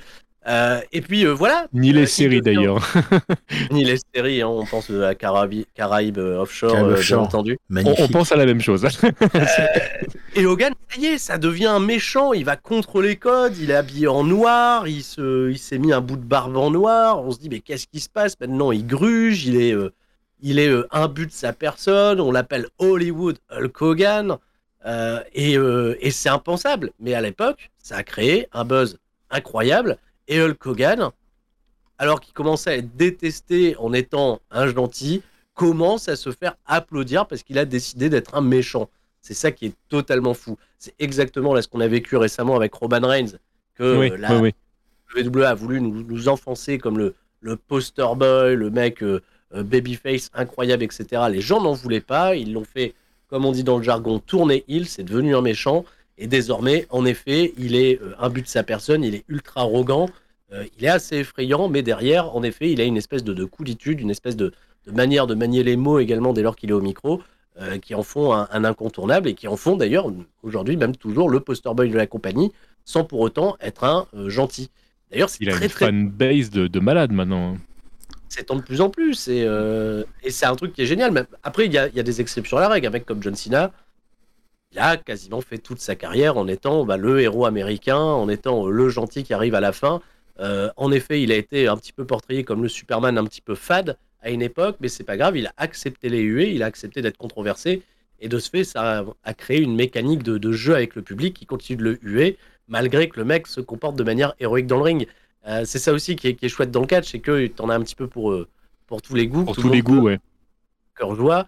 Et euh, comme c'est un, un spectacle qui se veut hein, évidemment le plus interactif possible, bah, si tu as le public qui réagit, en effet, c'est gagné. Le mauvais catcheur, en réalité, euh, c'est celui qui fait pas du tout réagir la foule. Celui qui te laisse indifférent. Bah, tu vois, si on prend les, les persos de jeux de baston, t'as un peu ce même, euh, ce même truc sur euh, la, la, la gimmick et tout, et de comment ça réagit. Euh, Il y a des persos qui sont entre guillemets mauvais ou pas rentables, mais qui pourtant ont un énorme capital sympathie. Euh, si je prends par exemple Dan dans Street Fighter, on parle beaucoup de Street Fighter, donc. Euh, c'est un personnage qui est fait pour être nul.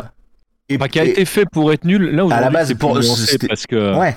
Non mais il a évolué. Moi je parle vraiment à la base. Si tu le prends à la base, il est fait pour se foutre de la gueule euh, de SNK parce que clairement c'est une c'est une Ah bah, parodie qui mixe Robert et Rio de, de Art of Fighting avec une petite touche de Steven Seagal. euh, qui- Ah bah, Euh, La touche de Steven Seagal, elle, elle- vient de Robert à la base. Donc, euh, de toute façon. oui. euh, Mais je veux dire en, en termes de, de beaufitude et tout, euh, ça se pose là. Mais le, le, le perso, il a, il a sa fanbase. Et je, et je pense que c'est ça qui fait qu'il a été évolué et, et remis un petit peu euh, en, en- en crédibilité. Il sera jamais un top tiers, mais t'as toujours ce fun de te dire putain moi j'en ai marre de faire euh, Shoto, Ado Trap euh, et des conneries comme ça. J'ai envie de rigoler. Euh, et c'est une autre façon d'apprécier le, le jeu de baston parce qu'on on l'a on l'a beaucoup vu. Enfin nous en tout cas on le voit souvent dans notre prisme comme euh, du performatif. Je prends les persos craqués, je joue top tier. Mais des fois, enfin je sais pas si vous c'est le cas, mais moi des fois j'aime bien dans les jeux prendre un perso.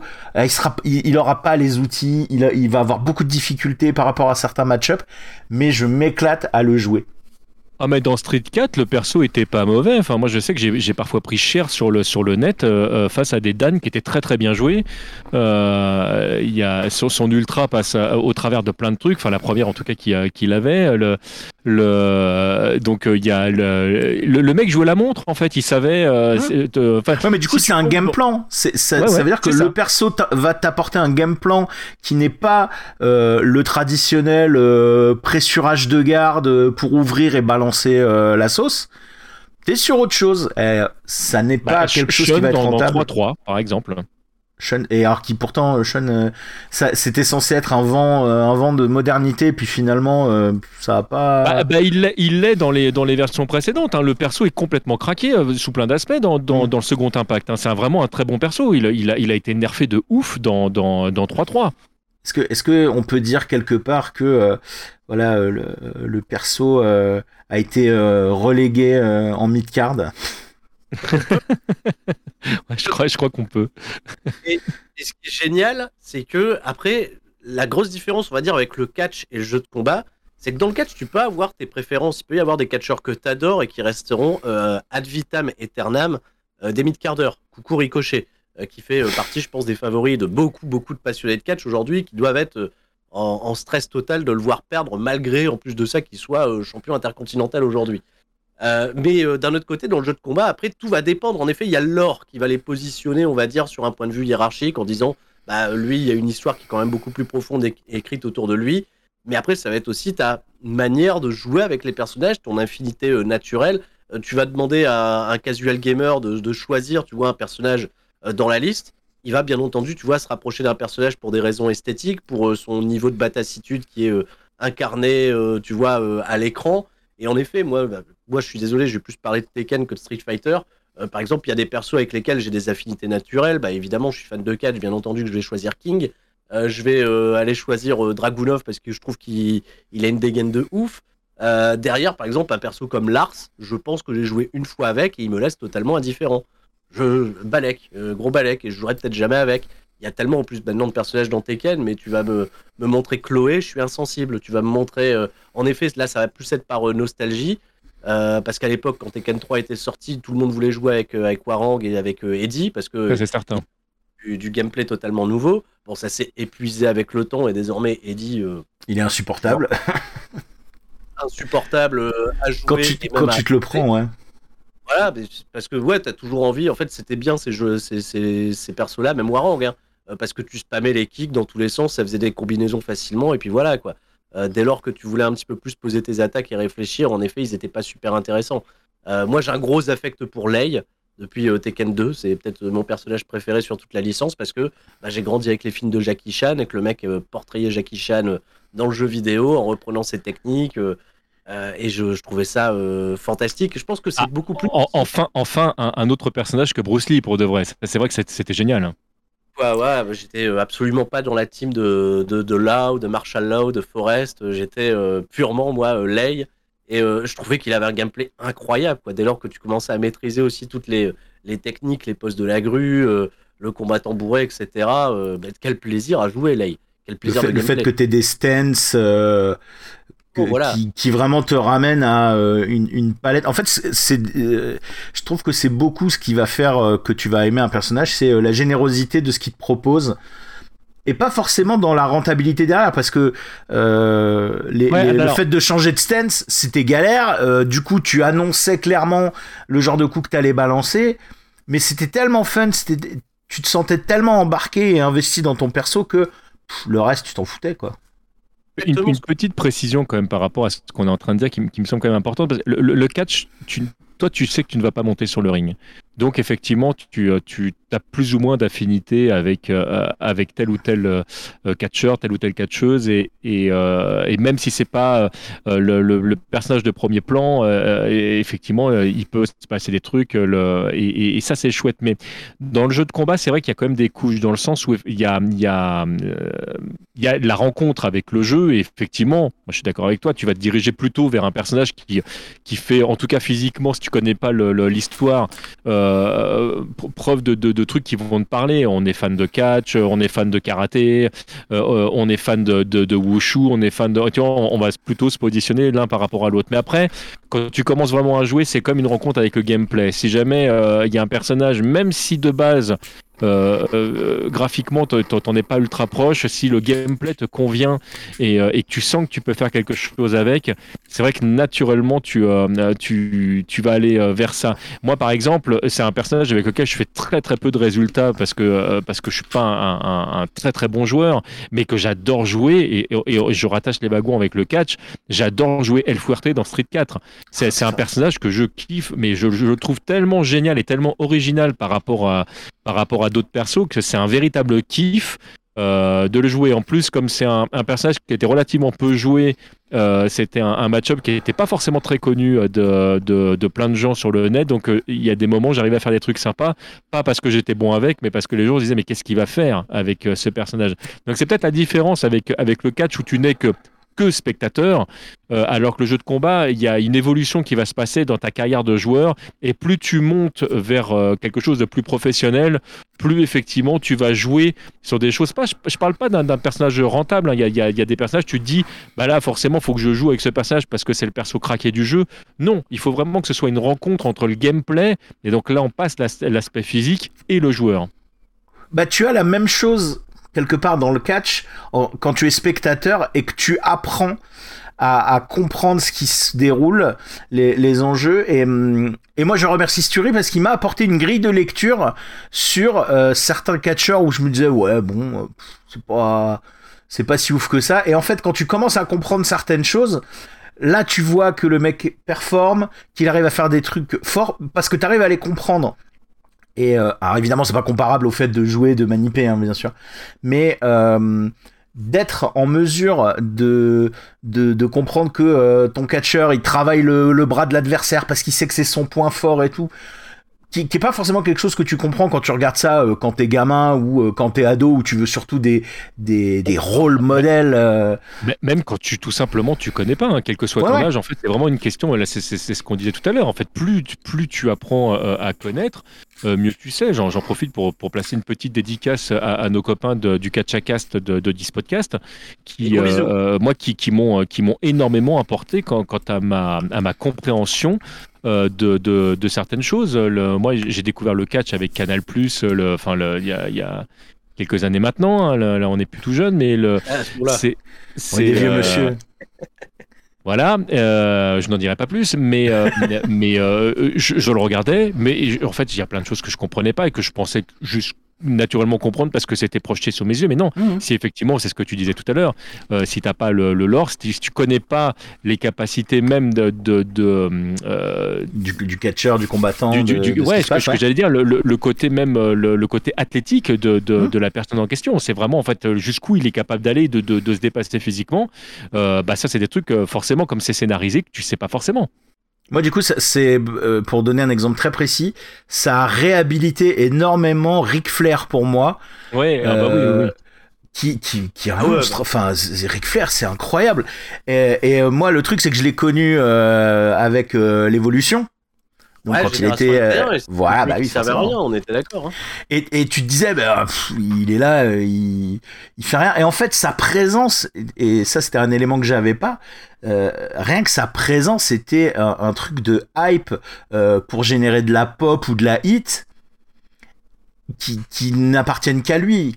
Que je, maintenant je m'en rends compte, très peu de, de catcheurs peuvent euh, lui, lui tenir la jambe euh, à ce niveau-là.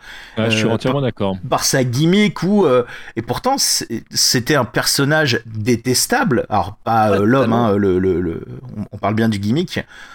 Et malgré tout, il avait des fans. T'avais des gens qui même s'ils ne défendent pas, tu vois, c'est ça qui est complètement fou, ne défendent pas les valeurs qu'il propose et le, et le fait qu'ils se foutent de ta gueule clairement et tu diras, ah, il est, il est quand même coquin ce Ric Flair. Et, et ça, tu l'as aussi sur euh, des jeux de baston, sur des persos. Et je vais glisser sur euh, notre, notre dernier angle de, de ce programme, sur euh, tu as aussi ça avec des joueurs qui ont leur gimmick. Tu, tu prends Tokido, Murderface, enfin le, le, le gars qui est toujours impassible, qui, qui est qui est dur dans, dans le jeu, tu vois, il prend des persos, euh, euh, c'est du shoto et c'est vraiment euh, la, la martialité incarnée, c'est le côté rigide du karaté, alors que le mec en fait il est ultra fun quand, quand, il arrivait et qu'il faisait son, son truc de ça je sais pas si tu l'as déjà vu il checkait la distance entre lui et l'écran avec un mètre. Ah c'est cool ça il avait ce truc de, euh, il l'a, il l'a pas fait longtemps, je sais plus s'il le fait toujours, mais il, avait un, un, mètre ruban et il, il, posait ça sur son front par rapport à l'écran parce qu'il avait genre, il, il, avait tellement euh, bossé le jeu et, et, et euh, optimisé ses performances, il fallait qu'il soit à une certaine distance parce que comme ça il avait une vision de l'écran et tout, c'était de la connerie, mais Ouais, mais c'est-à-dire que tu, tu, vas te souvenir du mec parce que c'est le mec au ruban, parce que c'est le mec. Euh, en fait, ça habille, on va dire, un petit peu le, le personnage et c'est important. Et c'est dans, dans, les détails hein, que tu, euh, tu, tu, parviens à, Mais ça, c'est un truc qui est très, propre au catch. Hein. Hmm. Euh, Razor Ramon, s'il n'était pas vu dans les années 90 avec un cure-dent à balancer dans la gueule de ses hmm. adversaires, bon, déjà, euh, j'ai quelques camarades de classe qui auraient leurs deux yeux aujourd'hui. Et... Ne faites pas ça chez vous.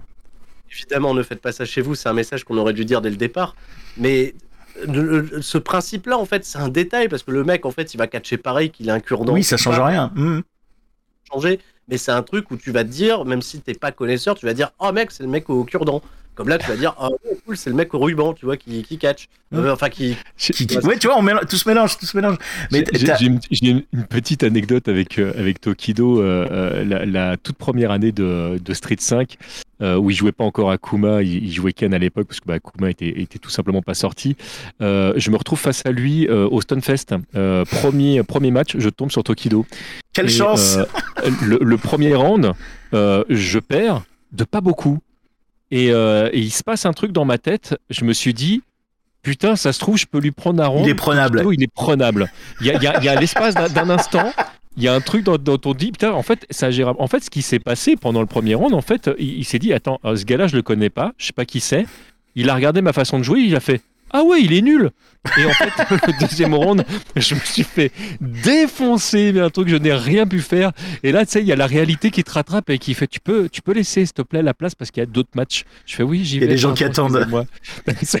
et, et je, je repenserai toute ma vie à cet espace, ce laps de temps où je me suis dit, ah, ça se trouve, Tokido, il est prenable. Oui, c'est ça, oui.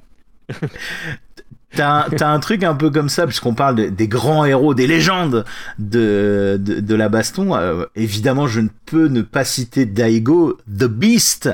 Euh, c'est un peu le, le Brock Lesnar euh, de, oui, oui. Du, du, jeu de baston. Euh, et il a, il a un truc qui ne vient pas de lui, mais c'est le public qui a créé ce truc-là. C'est la légende du Beast Mode. Euh, c'est-à-dire que euh, à un moment donné, s'il est acculé, c'est là où il est le plus dangereux et en fait ses adversaires perdent parce que psychologiquement il est rentré dans leur tête et ils se disent oh, putain c'est le beast mode il va me défoncer il est, il est à zéro de vie mais il est jamais mort tant qu'il a de la barre il est jamais mort ils ont plus peur du beast mode pour de vrai euh, que, que, de tout le reste. C'est-à-dire qu'à un moment donné, en fait, le, ils, perdent de, de, de, peur plutôt que de. De, compétences en phase 2. De, compétences, c'est ça, quoi.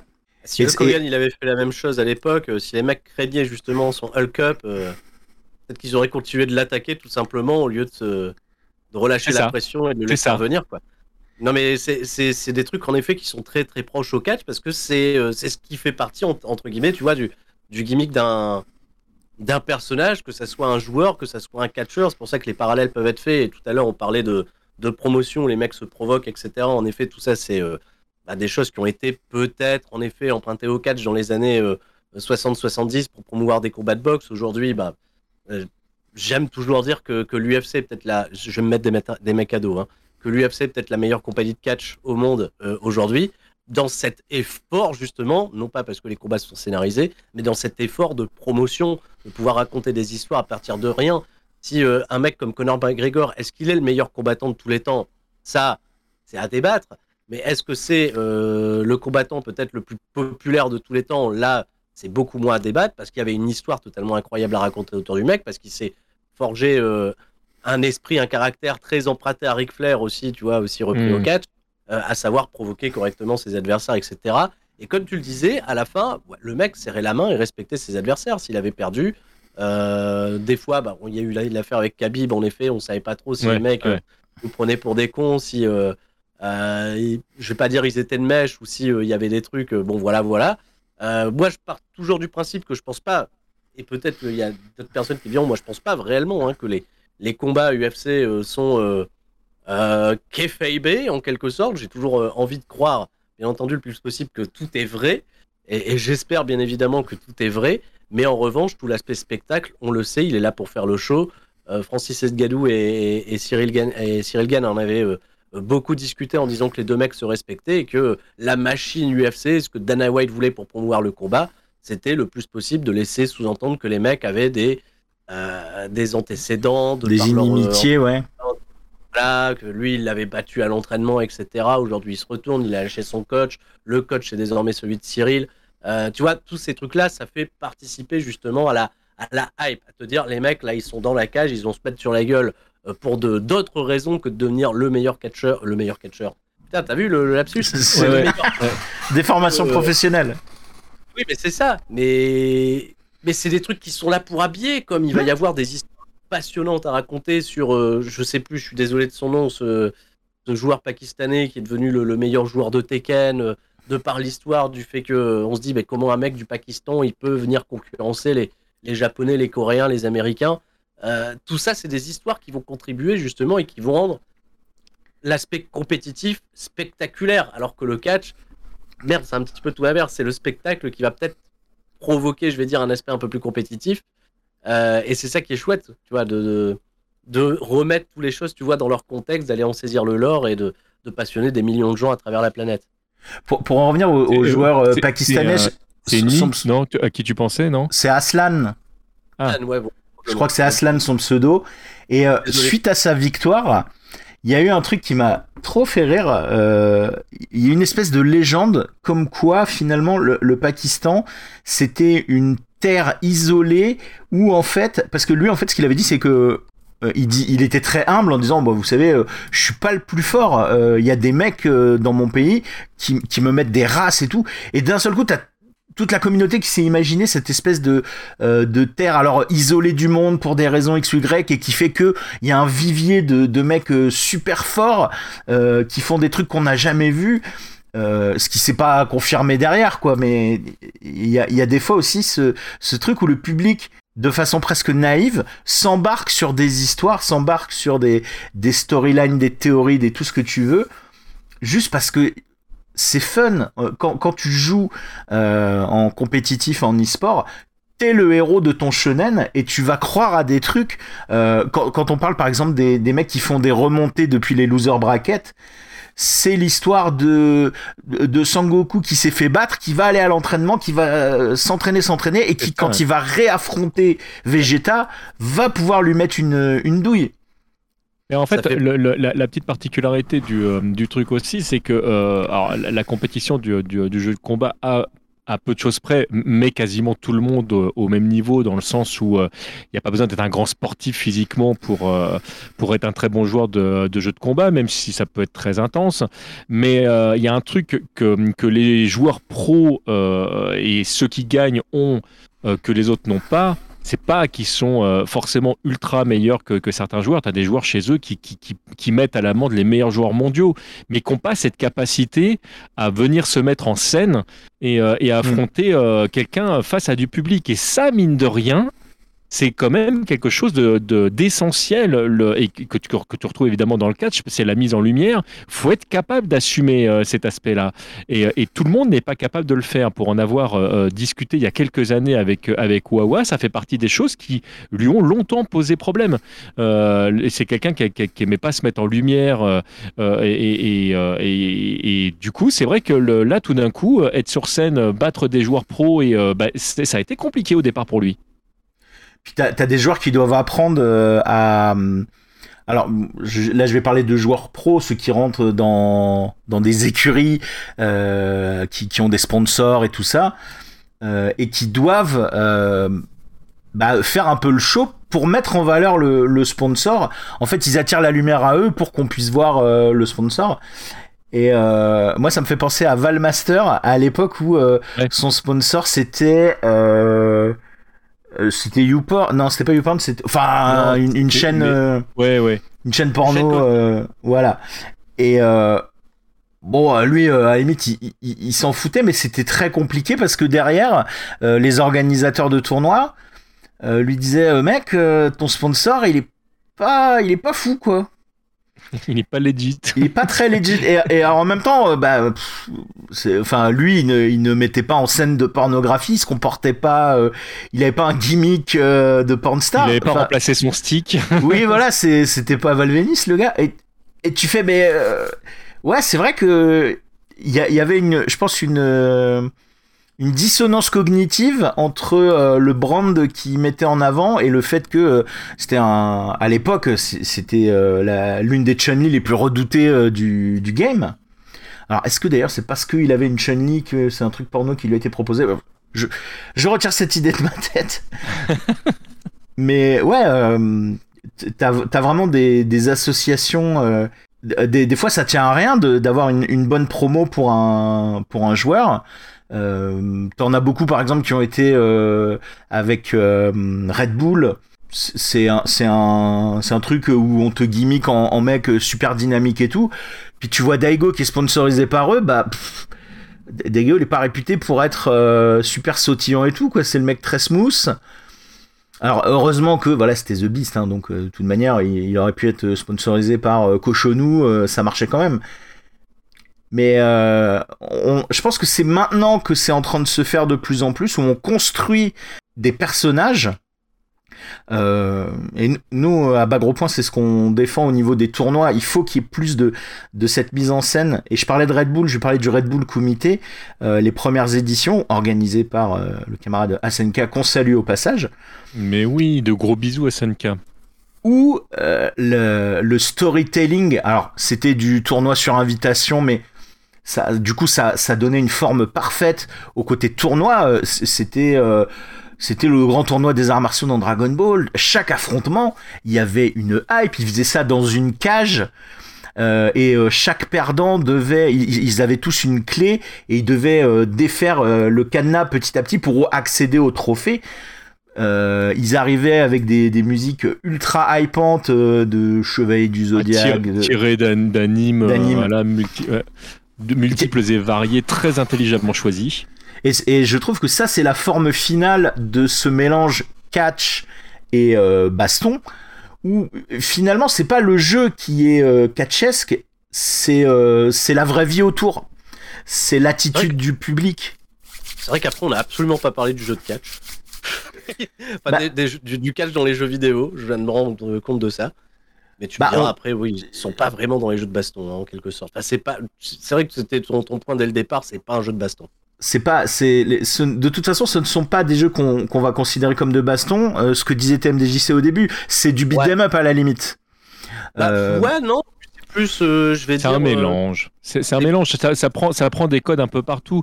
La, la petite subtilité dans beaucoup des, des, des, jeux de catch que tu retrouves d'ailleurs dès le départ hein. je pense à, à Tag Team Wrestling qui est sorti en 83 c'était euh, Dataist de mémoire qui le qui, euh, qui l'a produit, tu, tu euh, as eu des, des Matmania, tout ça, en fait, qui jouaient souvent sur les mêmes codes. Alors déjà, qui étaient liés au fait qu'on était sur un jeu d'arcade, donc euh, il fallait que ce soit facile à comprendre.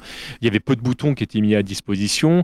Et en fait, c'est quelque chose qui a perduré, dans, dans, dans, la, dans la plupart des jeux de catch euh, où on, a essayé de, simplifier au maximum le gameplay. Alors après, tu as, as, as le côté euh, aussi ambivalent de la différence entre un jeu typé arcade et, et les jeux qui, qui vont plutôt euh, euh, vers euh, l'émulation en fait où, où tu essayes d'être au plus proche de ce qui la peut simulation. se passer la simulation merci le, où, où, où j'allais dire tu, tu, tu, émules justement un, un, un, vrai une vraie personne et tu essayes de, de, simuler une situation très concrète où là évidemment tu as plus de boutons en général qui sont mis à, à, ta disposition tu vas devoir appuyer plein de fois sur le bouton pour pour, pour lâcher prise ou au contraire pour, pour montrer que tu as de la force euh, parce que bah il y a très peu de, de, de manettes qui, qui, vont utiliser euh, euh, des interfaces typées arcade où tu peux appuyer comme un bourrin ou au contraire forcer. Ça c'est des choses qui n'apparaissent pas chez toi.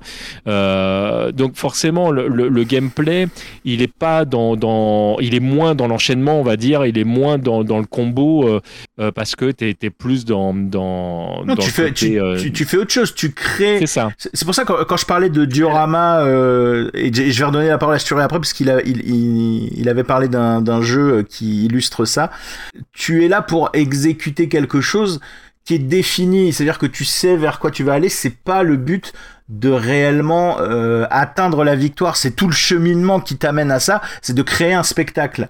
Et euh, donc Suri, tu nous parlais d'un jeu tout à l'heure euh, qui simulait ça au mieux, au plus près en tout cas plus proche en tout cas, qui sortait un petit peu des codes traditionnels. Alors déjà, tu vois, tu prends les jeux de catch euh, et que tu les compares en effet aux jeux de baston dont on a déjà parlé, euh, le côté, enfin déjà l'aspect barre de vie, il est totalement différent, on va dire, parce qu'il suffit pas d'épuiser la barre de vie de ton adversaire. Euh, L'épuiser en effet peut te donner une bonne chance de le battre, mais derrière il va falloir soit faire un tombé, soit faire une soumission. Euh, soit bah, tu peux le faire décompter à l'extérieur du ring, comme quand tu peux balancer aussi un catcheur, enfin un catcheur, un, ring out, ouais. Direct, voilà, en dehors de, en dehors du ring ou de, la surface. La zone de combat. mais c'est là où tu vois l'aspect, on en parlait tout à l'heure, du kayfabe rentre en, en jeu, parce qu'en fait, faire un combat pour le gagner dans un jeu de catch, c'est pas véritablement ce que le joueur va rechercher en priorité. Parce que euh, bah, ça va pas rendre forcément l'action très euh, divertissante.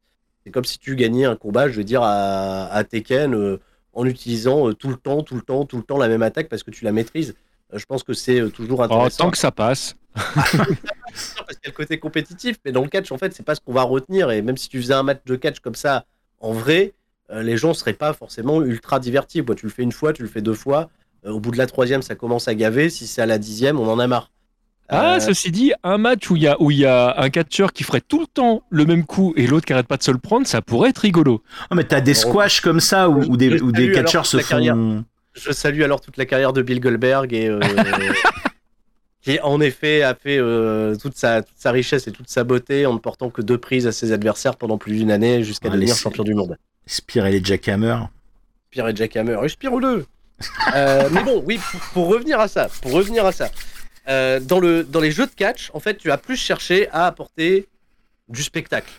Et c'est là où c'est compliqué, parce que le jeu, notamment WWE, dans leur licence récente, on va prendre les trucs un petit peu plus modernes et les plus populaires, WWE 2K22, c'est un jeu qui fait totalement abstraction euh, de la partie, on va dire, hors kayfabe. C'est-à-dire que même lorsque tu es en mode, euh, ce qu'ils appellent le mode My Rise, mon ascension, le mode carrière, où tu es un catcheur, euh, tu vas en effet devoir régler des conflits en affrontant tes adversaires, à l'entraînement par exemple. Mettons, euh, là, je, prends le jeu, as, au début du combat, on va dire, il y a un des catcheurs qui est là-bas, qui vient du Japon, qui dit, voilà, je dois aller faire un match au Japon, je peux emmener une personne avec moi pour l'affronter, euh, mais pour la choisir, il va falloir que tu battes les deux autres. en réalité, non, les mecs vont pas se mettre sur la gueule et se battre pour qu'il embarque le meilleur. On va plus parler plutôt en réalité, tu vois, d'une évaluation sur les qualités des mecs. C'est-à-dire que le match, au final, tu peux le perdre, mais si tu t'es montré le plus intéressant, je veux dire, sur ta euh, versatilité, en effet, peut-être que le mec va te choisir. Là, dans le jeu de catch, non, tu dois gagner. Tu dois donc casser la gueule de tes euh, collègues de travail euh, pour mériter ta place être le meilleur. Et après, leur rediscuter comme si de rien n'était. donc tout ça, en fait, tout cet aspect qui est faible, bah, de ce fait, on, est, on oublie en fait que le catch est scénarisé. On va jouer les combats comme si c'était de l'action pure et dure. Et tout le jeu de catch, se base là-dessus. Même le mode General Manager, euh, en réalité, bah, tu mets pas en scène tes combats puisque tu vas pas pouvoir choisir qui va y aller le combat. Il va falloir que tu débloques certaines cartes et que tu payes pour, entre guillemets, truquer le combat et choisir ton vainqueur. Euh, donc tout ça, en fait, on va dire, est respecté. Le kayfabe n'existe pas. Il y a un autre jeu de, catch qui euh, existe, c'est une licence qui est très très vieille, qui remonte là aussi dans les années, fin des années 80 et qui a perduré à travers les, les consoles. c'est la licence des Fire Pro Wrestling. Et euh, Fire Pro Wrestling, là aujourd'hui la dernière édition c'est le World qui arrive euh, bien des années avant euh, celle de PlayStation 2 qui était le Fire Pro Wrestling Returns. Fire Pro Wrestling World c'est arrivé sur PS4, c'est sur PC et c'est un jeu de catch très minimaliste, très axé fausse, fausse 3D en réalité, pas du tout réaliste par ses graphismes on va dire. va te prive totalement par exemple de barre de vie. Il y a zéro barre de vie tu peux jamais savoir dans quel état est ton personnage. Le seul truc que tu vas voir, c'est si à un moment il se relève après une prise, il va avoir un petit peu plus de mal, tu vois, à récupérer euh, euh, de la stamina. C'est toi qui devras faire des trucs pour essayer de le, remettre un petit peu plus en jambes. Et euh, surtout, en fait, dans ce mode de jeu-là, ton but, c'est pas forcément, tu vois, ne serait-ce que de gagner le combat. C'est notamment de faire un match qui est noté et essayer même d'avoir la meilleure note. D'ailleurs, il y a tout un mode, pareil, qui est un petit peu mode carrière tu gères une promotion, ton but, c'est pas forcément d'avoir euh, tel catcheur, champion, etc. C'est de proposer les meilleurs combats sur ta carte, euh, de leur donner le, score maximal en termes de notes. Et pour ça, pour avoir une belle note, il faut en effet que tu aies une opposition entre tes euh, deux adversaires qui soit à peu près équivalente. Il faut réussir à dégager de certains tombés plutôt critiques. Il faut réussir à toi aussi porter des, des, des tombées critiques mais en revanche, ce qui va valoriser la note du combat, c'est si ton adversaire arrive lui ou, non à se dégager. S'il arrive à se dégager, c'est encore mieux. Euh, t'as pas de pareil de, barre de momentum à remplir pour euh, pouvoir porter un finish. C'est-à-dire que tu peux démarrer le match porter ton finish, il y a plus de chances en effet qu'il soit contré dès le départ. Mais le jeu va, se reposer sur une mécanique un peu différente, euh, dans l'idée de vouloir te faire construire un, plus beau spectacle, à euh, rendre, tu ton, ton adversité meilleure. Et pendant certaines phases, tu vas peut-être accepter, tu vois, de te faire dominer pour pouvoir faire un meilleur comeback. Alors c'est ça qui est génial parce que ce jeu-là, il n'y a pas de jauge. C'est au final, tu vas voir, tu vas découvrir ta note, tu te dis putain, mais il y a peut-être une part d'aléatoire, mais le jeu est beaucoup plus pensé comme ça par ses développeurs. c'est un de ces seuls jeux qui fait cet effort-là parce que tous les autres jeux de catch, que ce soit bah, tous ceux qui ont été sous la licence WWE, c'est les plus nombreux, tous ceux qui continuent de sortir aujourd'hui, euh, je pense à dans les plus récents euh, Retromania Games, non, je crois que c'était Retromania qui était sorti il n'y a pas longtemps, qui reprenait les codes de, WWF euh, WrestleFest, qui était à l'époque sorti sur bande d'arcade, qui est un super jeu d'ailleurs que je recommande, qui est très axé arcade pour le coup et qui était voilà, super avec un vrai stick d'arcade où tu vas matraquer tes boutons et c'était très vivant, très riche, très coloré. Là-dessus, en effet, tu vas chercher à gagner ton combat et euh, rien de plus. Pas euh, forcément à euh, faire le spectacle. Il n'y a pas encore de jeu de catch véritablement qui a décidé de, de s'assumer pour te dire ok, ton match de catch là, tu as un objectif, c'est de perdre ton match, mais de le perdre avec, avec les honneurs. Avec panache. avec panache, en quelque sorte. Il n'y a pas de, de combat de catch qui vont te permettre justement, tu vois, de, de jeux de catch encore qui vont te permettre de, de vivre un truc totalement scénarisé. Et ça, je trouve ça dommage. Parce que je vais prendre un exemple tout con. Tu vas sur YouTube, à la création de YouTube quasiment, je crois que c'est une vidéo qui doit avoir 15 ans aujourd'hui. Euh, vous devez probablement la connaître. D'un mec qui avait créé, alors je sais pas si c'est euh, grâce à, Mugen ou à, un autre truc, qui avait créé un combat entre Ryu et euh, Scorpion. Tu vois, les deux licences qui, s'imposent. dans un truc qui était totalement scénarisé où les mecs s'envolaient, ils montaient sur le toit d'un building, ils s'envoyaient des, euh, Idoken, etc., euh, les euh, Get Over Here et, tout ça. Le, c'était super. En effet, c'est entièrement scénarisé parce que toi, tu joues pas. Tu es juste spectateur de cette vidéo, mais tu te dis waouh, ce serait génial, tu vois, un crossover. C'est le truc que tu as rêvé pendant des années entre Mortal Kombat d'un côté, Street Fighter de l'autre. et tu voyais la vidéo donc qui est purement manipulée, qui est juste là pour raconter une histoire. Pour, bah, en fait, les jeux de catch, ça devrait être ça. Ça devrait être des trucs que tu puisses être capable de créer, que tu aurais envie de partager avec la terre entière en te disant voilà, j'ai fait ce match-là, euh, j'ai raconté telle histoire, le scénario il est tel quel, et euh, je le présente, tu vois, euh, au monde entier. Je le présente à, je veux dire, une évaluation, tu vois, au sein de la machine qui peut te dire sur certains critères, ok, tu as fait un super combat. je le partage, tu vois, sur, sur mes réseaux pour que, en effet, tu aies une communauté qui dit, ok, c'est un super combat. Alors, en effet, c'est peut-être beaucoup moins abordable, on va dire. C'est peut-être un peu moins commerciable, en quelque sorte. Enfin, je ne pense pas qu'on puisse le vendre euh, tel quel. Ça va être compliqué. Il va falloir aussi avoir l'aspect combat pur et dur. Mais s'il fallait en effet faire un jeu de simulation de catch, où l'aspect simulation est réel, en effet, il faudrait accepter que le catch est scénarisé et, et, proposer un outil qui te permette de créer du divertissement pur et dur. En fait, on n'est plus dans un euh, jeu, on est dans une appli. Il faut, que tu, puisses scénariser un minimum le, truc en décidant qui est, qui est le méchant. Enfin, que. Non, mais tu peux, tu peux inclure un storytelling. Si tu veux faire un combat, ce serait à toi, par exemple, de choisir Ok, voilà, ça c'est l'histoire que je vais euh, écrire. Donc là, en effet, si ta séance de gameplay, elle va comporter des objectifs pour que tu puisses les valider, mais ce serait bien que ce soit des objectifs que tu te fixes toi-même.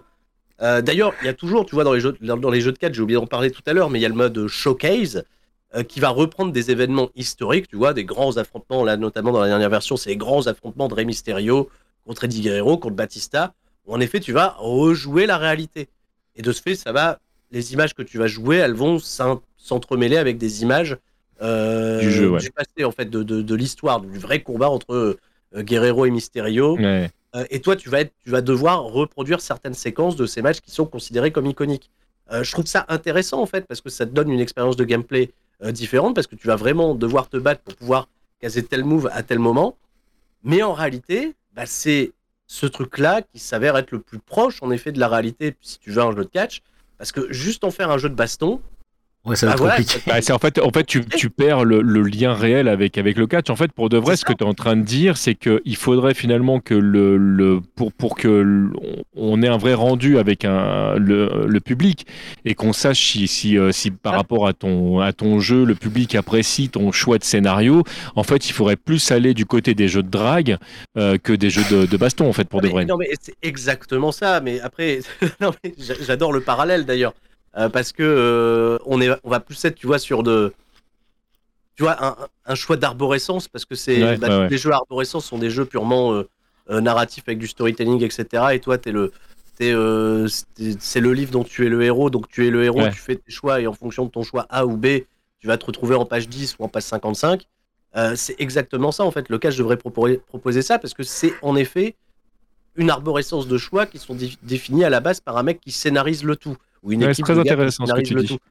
Euh, Moi-même, je me prends, je prends beaucoup de plaisir et je pense que j'ai fédéré une grosse partie de ma communauté autour d'un autre jeu euh, de catch qui n'est pas un jeu de combat, qui est un jeu euh, qui s'appelle, euh, bon, qui est une licence qui est assez vieille, c'est la licence des Extreme Warfare. Là, je joue plus précisément ces derniers temps un TEW euh, 16, donc Total Extreme Wrestling euh, 2016, où en effet, bah, je suis dans la peau d'un promoteur, d'un scénariste. Alors, c'est un jeu de gestion de A à Z où tu n'as aucune image des combats qui va être diffusée, mais moi, mon but, en fait, bah, c'est moi qui écris le show, qui recrute les talents, qui gère leurs contrats. Euh, c'est purement un jeu de gestion, hein, c'est le football manager du catch. Et euh, je bâtis mes scénarios, et pendant mes combats, je peux décider ben, que le combat dure euh, 5 minutes, 4 minutes, euh, 10 minutes, 12 minutes, 25 minutes. Alors en effet, un match de 25 minutes, il va falloir que j'ai des catcheurs qui ont euh, un bon cardio pour pouvoir assurer, qui ont des bonnes notions, on va dire, de, de psychologie pour être capable de raconter une histoire. Et l'histoire, en quelque sorte, je la choisis. Soit bah, vous vous mettez sur la gueule comme des bourrins parce que à ce moment-là du show, c'est ce qui est plus pertinent à faire. Soit vous racontez une histoire où vous allez commencer doucement et euh, petit à petit vous allez instaurer du drama, de la psychologie pour que le match euh, pétarade de fou. Et euh, le, bilan des courses, c'est en effet de faire le show qui va attirer le plus de personnes, qui va te faire la, la plus grosse gate, euh, gagner de l'argent. Et derrière, bah, narrativement, en fait, tu écris ton scénario, tu bâtis tes, tes- tes rivalités, ce genre de choses-là. Donc en fait, le catch serait plus propice en réalité à créer de la- un jeu de gestion, clairement, où tu es à la place bah, de Dieu Tout-Puissant, tu à la place de Vince McMahon, et c'est toi Ah. qui euh, dirige. Mais non, mais c'est ça le rêve, le rêve. Mais bien Le sûr, non, mais Mais- je, je le dis ironiquement, mais en, ma- mais en même temps, c'est vrai, quoi. Vince McMahon, c'est très con. Le mec, en fait, il est Dieu pour le catch. Euh, c'est Dieu. C'est-à-dire qu'il a le droit de vie ou de mort, tu vois, de ses talents. Il a le droit Sur de un vie ou de mort. en personnage, ouais, disant, tout à fait. ouais. Euh, toi, t'es viré, toi, je te garde, toi, je te propulse vers le sommet, toi, tu vas me rapporter de l'argent, toi, je t'aime pas, ta tête, elle me revient pas, tu restes dans la mid-card, Euh, toi, tu retournes en développement, toi, tu commences un angle de romance avec, euh, avec euh, je sais pas, avec Alexa Bliss, voilà, ça fera plaisir aux fans d'Alexa Bliss. Euh, et, puis, et puis voilà, tu, décides. T'es le, t'es le grand Manitou. Tu décides de la vie de Truman dans le Truman Show. Tu vois, t'es le mec qui dirige Truman Show. Alors là, caméra 1, caméra 2. Euh, ce serait plus ça en fait le plus réaliste entre Hmm. guillemets pour promouvoir un jeu de catch. Mais en effet, si c'est juste un jeu de baston, ben, il y a une part des choses qui est compliquée à faire et je pense en effet que pour les développeurs aujourd'hui de de Touquet notamment quand ils ont dû penser en plus de ça au mode general manager pour respecter les codes et pas casser le kayfabe. Euh, par exemple pour ce mode-là précis qui est le mode de gestion intégré dans le nouveau jeu, ça a dû être un casse-tête pour eux de se dire comment on va faire pour créer un truc amusant à jouer, un peu compétitif et sans casser les codes. Pour de vrai, on se retrouve en fait, si jamais tu veux jouer un personnage qui, euh, qui, euh, qui fait du catch, mais euh, dans, dans, dans un jeu de, de, enfin, dans un jeu qui est un jeu de combat, en fait, il faut que tout simplement que tu prennes un des persos qui fait du catch dans, dans les jeux de combat classiques, c'est-à-dire un mec qui s'émancipe hein. euh, des, euh, des, du, des stéréotypes du catch pour vraiment euh, aller faire du MMA. C'est déjà arrivé d'ailleurs hein, que tu des catcheurs qui, Oui, qui aillent taper euh, pour de vrai d'autres combattants dans dans dans d'autres disciplines. Et c'est là que tu vois que c'est des véritables athlètes d'ailleurs. Oui, Euh. Parce que après, voilà, King, avec tout le respect que j'ai pour lui, en effet, ses prises de catch, euh, bah, à tout moment, elles peuvent être contrées en réalité dans Tekken si on, on arrête de suspendre sa, sa crédu- son incrédulité. Hmm. Euh, en effet, bon, est-ce qu'il est legit ou pas pour pouvoir faire les trucs? Est-ce qu'un catcheur, c'est un vrai combattant? Après, moi, c'est pour ça, j'ai toujours cet aspect-là, je, je tenais à en parler aussi. Le catch, tu vois, on a beaucoup parlé de l'aspect spectateur, mais il y a également l'aspect acteur. Euh, c'est Bien du sûr, ouais. JDR, euh, enfin, c'est du, c'est du jeu de rôle grandeur nature. hein. Ouais, c'est ça. Euh, Ouais. C'est-à-dire que Mais, effectivement catch, fait par des gens qui sont des athlètes. qui sont des athlètes bien entendu, mais qui vont devoir être suffisamment créatifs, inventifs pour ben, se créer un personnage, se créer un moveset, savoir en effet si leur moveset, leur moveset peut s'intégrer, je vais dire, avec les autres catcheurs, parce qu'en effet c'est un travail de collaboration. S'il peut vivre à travers plusieurs produits, que ce soit des petits produits sur des scènes locales, des gros produits à la télévision, et puis savoir créer, tu vois, de l'intérêt avec le lore de leur personnage, pour pouvoir interagir avec d'autres. Et c'est pour ça qu'on va se retrouver avec, euh, bon, je vais caricaturer, ça c'est les années 90, euh, le plombier contre le, euh, le, boucher américain, le boucher contre, voilà, contre, contre les boueurs. bon, bah voilà, il y, a tout ça, il y a eu. Aujourd'hui, c'est ça, quoi. Le, catch te permet d'avoir cette palette-là et de pouvoir écrire n'importe quelle histoire. Mais le but, c'est ça. C'est de l'histoire, c'est créer. C'est, en fait, c'est très con, hein la bagarre, euh, par moment, elle est très anecdotique dans les histoires que tu veux raconter. D'ailleurs, c'est pour ça qu'aujourd'hui, le, catch en lui-même est pas important quand tu regardes WWE. Ce qui va peut-être plus t'intéresser, c'est ce qui va se passer avant le match, après le match. Et malheureusement, moi, c'est un de mes grands regrets. qui se passe pendant les combats intéresse un peu moins les gens. Ils attendent juste le moment où ils vont voir euh, le, le finishing move. Alors, c'est marrant. C'est le mec qui regarde du porno et qui zappe directement jusqu'à l'éjaculation parce qu'il dit non, ça, ça me saoule en fait. J'adore ta les, les, parallèles qu'il arrive à dresser, c'est fou. Euh, c'est très, très drôle de dresser un parallèle quand tu parles de, de, porno et d'éjaculation. Mais, en tout cas, la question est-ce que Zangief est un vrai combattant euh, euh, ou est-ce que c'est juste un simple catcheur et n'y voyez pas d'insulte dans le mot simple catcheur? Je rappelle que ce mec combat des ours. D'accord Mais oui, c'est ça qui fait, qui fait le charme. Pour conclure, moi je voudrais vous, vous proposer euh, voilà un, bon un petit un petit laïus que j'ai écrit hein, je vais pas vous mentir. Je, là voilà, je brise le kéfeb. En fait, cette émission est oh. beaucoup beaucoup préparée. Mais non mais il faut assumer, ça suffit ces personnages. Il faut être plus authentique. Euh, bah, depuis plusieurs années, en fait, il y a une nouvelle génération de catcheurs qui a atteint son apogée, donc qui sont vraiment les têtes d'affiche et qui sont des gens euh, qui, euh, comme nous, sont des fans de jeux de baston, de jeux vidéo, de culture manga, et qui retranscrivent ça in-ring euh, en ayant des, des, outfits, en ayant euh, même des gimmicks, des noms d'attaque. des, des Hadoken. Des Hadoken. mais qui et qui voilà ont, ont, ont infusé dans, dans, quelque chose qui n'était pas forcément connecté aussi directement la, la, la, baston et, et, et, tout ce qui en dérive et le public aussi du, catch euh, est immergé dans ces deux univers. Il y a des, connexions qui se font très naturellement. Euh, je pense, euh, on, en parlait tout à l'heure, voilà, des gens qui viennent avec des pancartes euh, au, show euh, et les pancartes qui disent, ouais, tel perso il est trop fort, il faut le nerfer, ou Smash Bros c'est pas un jeu de baston. Un débat sur lequel on ne se portera pas. Évidemment, on respecte tous les vices, quels qu'ils soient.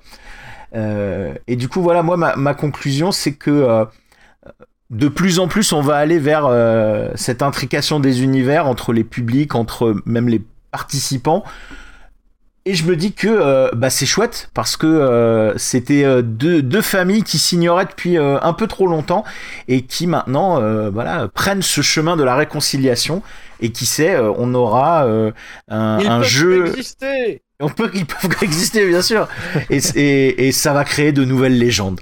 Voilà, moi je voudrais conclure là-dessus, mais euh, bien sûr, euh, je vous laisse un, dernier mot de la fin avant qu'on conclue l'émission. parce que je suis pas d'accord avec tout ce qui est écrit là sur les signs dans les shows de 4, genre Mario RPG supérieur à Paper Mario. Euh, moi j'aimais bien Paper Mario et j'ai pas accroché à Mario RPG. Enfin bref, vous ah, appréciez ce chacun. Chaud à comparer, ça n'a rien à voir. non, mais c'est ça qui est génial parce que les, fans de catch, ils sont là maintenant, c'est dans les shows de catch, ils arrivent avec leur pancarte pour faire passer leur, euh, leur message, tu vois, réact de, de fans de jeux vidéo pour dire euh, voilà, euh, Kingdom Hearts c'est nul. FF8 surcoté, ce genre de truc là, Persona 5, ça n'avance pas, c'est pourri, c'est long, il faut lire. mais bref, c'est ça aussi qui est un peu euh, qui est un peu fun, qui est un peu rigolo, mais euh, ouais, la connexion elle est évidente depuis des années entre le catch et le monde de, la pop culture, le monde du jeu vidéo, le monde du jeu de baston. Il y a, y a trop de connexions. Le catch ne doit pas être boudé. Le catch doit être apprécié pour ce qu'il est, pour ce qu'il offre. Euh, ça sera peut-être en effet mon, mot de la fin. aimez le catch, respectez les gens qui aiment le catch, faites l'effort de vous y intéresser. Euh, pas trop quand même, parce qu'une fois que vous mettez le pied dedans, si, c'est un, peu dangereux de vous en sortir. Moi, ça fait plus de 30 ans et, euh, et voilà, quoi, je, ça a pris toute ma vie. c'est un message positif, je crois. c'est un message très positif. Bon Seb, toi, ton, message, toi, toi qui es... Oh. Je, t'ai pas demandé si t'étais il ou face. Ah, euh... Voilà. Oh, t'es babyface pour moi. Bah, ouais, t'es trop babyface. Je demander au public ce soir. Je, je pense, je pense, je pense babyface. Babyface, ouais. Euh, moi, j'aime bien les. Euh, j'aime bien les, les, les, méchants, mais qui sont capables de, de dans, dans, la vraie vie en fait d'être, euh, enfin, en tant qu'acteur en fait, donc des, vraiment des, de, des bonnes personnes. Moi, je fais partie des, des, gens qui militent pour un monde meilleur, donc forcément, forcément. Ah t'es vraiment babyface, t'es limite Miss France. Mais, mais euh, non, si j'avais si j'avais un message, on, parlait justement de, du, euh, du côté positif du, euh, du, du, catch.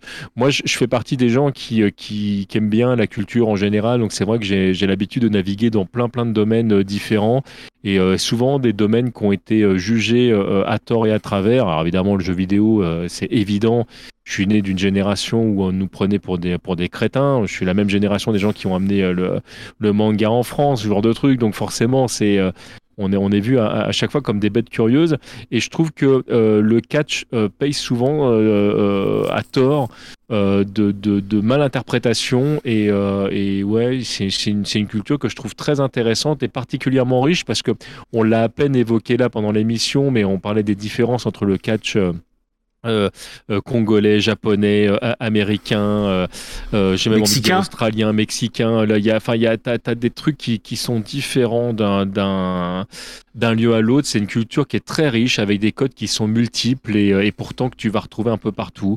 Et ouais, je pense que c'est intéressant de s'intéresser à ces trucs. Je, je dis pas que, que qu'il faut forcément investir toute son énergie dedans, mais au moins ne pas mal juger quelque chose qu'on connaît mal. Ça, alors ça, c'est vraiment un disco, une belle promo de Babyface. Hein. Ah, là, je... Babyface de ouf. Hein. Ouais, là je te mets un 4 3 quarts. Vraiment euh, très très très très belle. Euh. moi je mets 5, 5 étoiles. non déplace à Dave Melzer, allez hop. Merci messieurs. On va ben, conclure. Merci à toi, c'était une très très bonne idée d'émission. Je suis très content que tu nous aies proposé ça, vraiment. Oh, bah, alors moi je vais je vais aussi euh, vous confier un truc. Moi c'est vraiment un opportunisme énorme. Je suis un peu euh, le le edge de, de cette émission parce que moi mon opportunité c'était de, de pouvoir échanger avec Sturi parce que ta chaîne je l'ai poncé comme jamais. Je me repasse très régulièrement les les épisodes de, de qu'est-ce qui s'est passé parce que euh, au-delà de euh, l'information que ça me donne sur l'actu du catch, je trouve que c'est hilarant que vraiment euh, t'as as réussi à créer des, des, gimmicks catchesques, euh, un peu comme on, pouvait avoir ça avec Shiro et Ajus, que je salue d'ailleurs, qui ont eux aussi grandement contribué à, à, mon amour du catch. Et voilà, c'est le, le catch, c'est pas seulement le spectacle, c'est les gens qui sont derrière euh, et vraiment euh, pour euh, pour avoir vu plusieurs contenus euh, à la fois très opportunistes et en même temps très passionnés à droite à gauche sur le net moi, je n'en démords pas. la chaîne qu'il vous faut regarder, c'est C'est ça catch sur YouTube. En annexe, si vous voulez aller plus loin, il y, a, la chaîne. Attends, je finis, je finis. Il y a la chaîne de la corde à linge qui est donc la chaîne secondaire où vous allez avoir, on va dire, un un extended universe. Euh, c'est là où il y a notamment euh, le, le, catch euh, congolais, mais je voudrais parler aussi de NXT Inde, qui est, qui, pareil, une vidéo qui, qui m'a fait pisser de rire et qui montre, et, et, je vais être un peu plus sérieux là, des gens qui euh, par passion, dans un contexte où ils ont rien à gagner à part s'éclater, euh, dans tous les sens du terme d'ailleurs, euh, mais avoir avoir euh, un, un, truc de fun euh, et qui joue comme des gamins, mais on s'en fout d'être des gamins parce que bah, c'est ça le catch. Belle conclusion. J'ai bien choisi le nom de ma chaîne. la, question que je me pose par rapport à ça, et pour boucler la boucle, euh, les, les catchphrases qu'on retrouve chez tous les youtubeurs, hein, que ce soit les, les intros, les, sorties, euh, des fois euh, les, petites phrases toutes faites, est-ce que ça viendrait pas du catch, ça aussi? Ah, Est-ce que finalement c'était logique, c'était pas logique de, retrouver le catch sur YouTube parce que c'est pas la, fin de la boucle? Ah, mais pour moi, de toute façon, je sais pas qui est de là, de là depuis, qui était là le premier entre la poule et l'œuf. Euh, mais en effet, ouais, les catchphrases, les moments marquants, les phrases chocs, euh, c'est quelque chose d'important et moi je le vis un peu au quotidien parce que j'ai des phrases des fois euh, prononcées sans trop d'espoir, qui, ouais, en effet, sont reprises par beaucoup de gens de la communauté, qui en viennent même des mêmes. Donc, ouais, je pense que le, catch a une, petite importance. J'ai envie d'y croire. Allez. On est d'accord. On est d'accord. Il y, a du catch absolument partout, même chez les gens qui s'ignorent. Mais oui, et puis le catch et tout, et, le fait d'avoir ses gimmicks et tout, quelque part, c'est fun. C'est fun. Ben oui. Comme le dirait un vieil homme au loin. Et je ne parle pas de TMDJC. Sturi, donc on peut te retrouver donc sur euh, tes deux chaînes YouTube, donc euh, C'est ça le catch et La corde à linge. On a aussi sur Twitch, Sturi Et tu sais que j'ai compris seulement récemment pourquoi ça s'appelait Sturi, euh, 316. 316. Ben oui, mais j'ai, mais 316. I just kick your ass. C'est, je l'ai vu écrit, je sais plus quand. Et je fais ah bah oui, quel con. Voilà, nous c'était une petite note comme ça. Et euh, sur Twitter, at euh, Sturi. Euh, tweet qui t'a été, qui t'a été demandé par la ville de Sturi. Oui, c'est vrai. C'est vrai. J'avais vu je, ça. Je suis en, feud avec la, la ville de Sturi en Angleterre. Et j'avais ce compte Twitter depuis longtemps et je m'en servais absolument pas parce que j'avais perdu le mot de passe. Et j'ai retrouvé le mot de passe, mais je ne l'ai pas cédé à la ville de Sturi et je l'ai pris pour moi-même. Euh, donc voilà, je suis euh, désormais à Sturie, euh, bien avant la ville de Sturie en Angleterre, que je salue au passage. Hein. évidemment, hein, parce que je, à cause de, ce choix de pseudo, je pense que jamais je n'aurai de certification sur, sur Twitter. Parce que la, la, ville est là depuis bien avant moi, évidemment. Ouais, ils peuvent légitimer un peu plus. Bon, ah, c'est pas grave. Ouais, du côté. Quand même. Hein. J'essaierai quand même. Mais pas maintenant. Du côté de TMDJC, les actus, c'est euh, Just for Games, le podcast avec euh, l'ami Terry qu'on salue. Euh, c'est aussi, bon bah évidemment tes participations à, à Bagro Point. et puis tu as aussi tes contenus à toi là dernièrement. Qu'est-ce qui tombe? Voilà, il y a plein de trucs euh, en ce moment. Il y a un Tatemono qui devrait pas tarder à arriver. Il y a euh, Périphérique 2, podcast musical qui, euh, qui... Bon, on a d'excellents retours. On est très contents. Bah, si vous aimez les musiques diverses et variées de vraiment de tout univers, parce que là on tape partout, n'hésitez pas à y faire un tour. De toute façon, venez sur thème Venez, venez, il y a bien, c'est sympa. Mm, mm. Et puis je participe aussi régulièrement à un podcast qui s'appelle le Topcast. Je sais pas si tu connais Flash. Non, non. Mais c'est pareil il faut, il faut venir écouter le Topcast parce que parce que c'est très bien. Et puis, et puis voilà, puis vive à gros point de toute façon. Oui, vive gros point. Oui, je, je me suis pas fait d'autopromo parce que après on va me dire oui, euh, tu détournes euh, l'audience de bas gros point pour ton propre intérêt, salaud. Euh. moi, ça c'est mon côté il, moi ça je le fais tout le temps, il y a aucun problème. moi je me suis annoncé comme il, vous savez. En tout cas, on se retrouvera prochainement pour d'autres contenus sur Bagropoint. Vous pouvez nous suivre euh, sur notre site bagropoint.fr, sur les réseaux sociaux, sur Twitter, c'est at bagropoint. Euh, vous pouvez aussi euh, nous soutenir en souscrivant à notre Patreon, ce qui vous donnera accès à notre Discord. Et là, vraiment, vous serez plongé dans un univers de bagarre intense avec moult protagonistes aux gimmicks fortes et très salés pour certains. Bref, N'hésitez pas.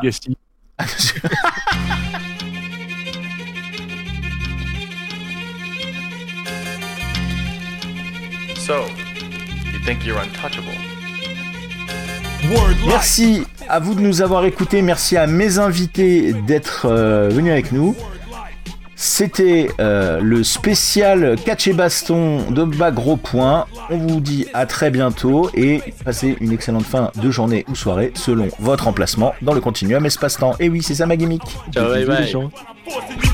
Whether fighting or spitting, my discipline is unforgiving. Got you backing up in a defensive position. An ass kicking anthem, heavyweight or bantam, holding camp for ransom. The microphone phantom, teams hit the floor, it's the new fight joint.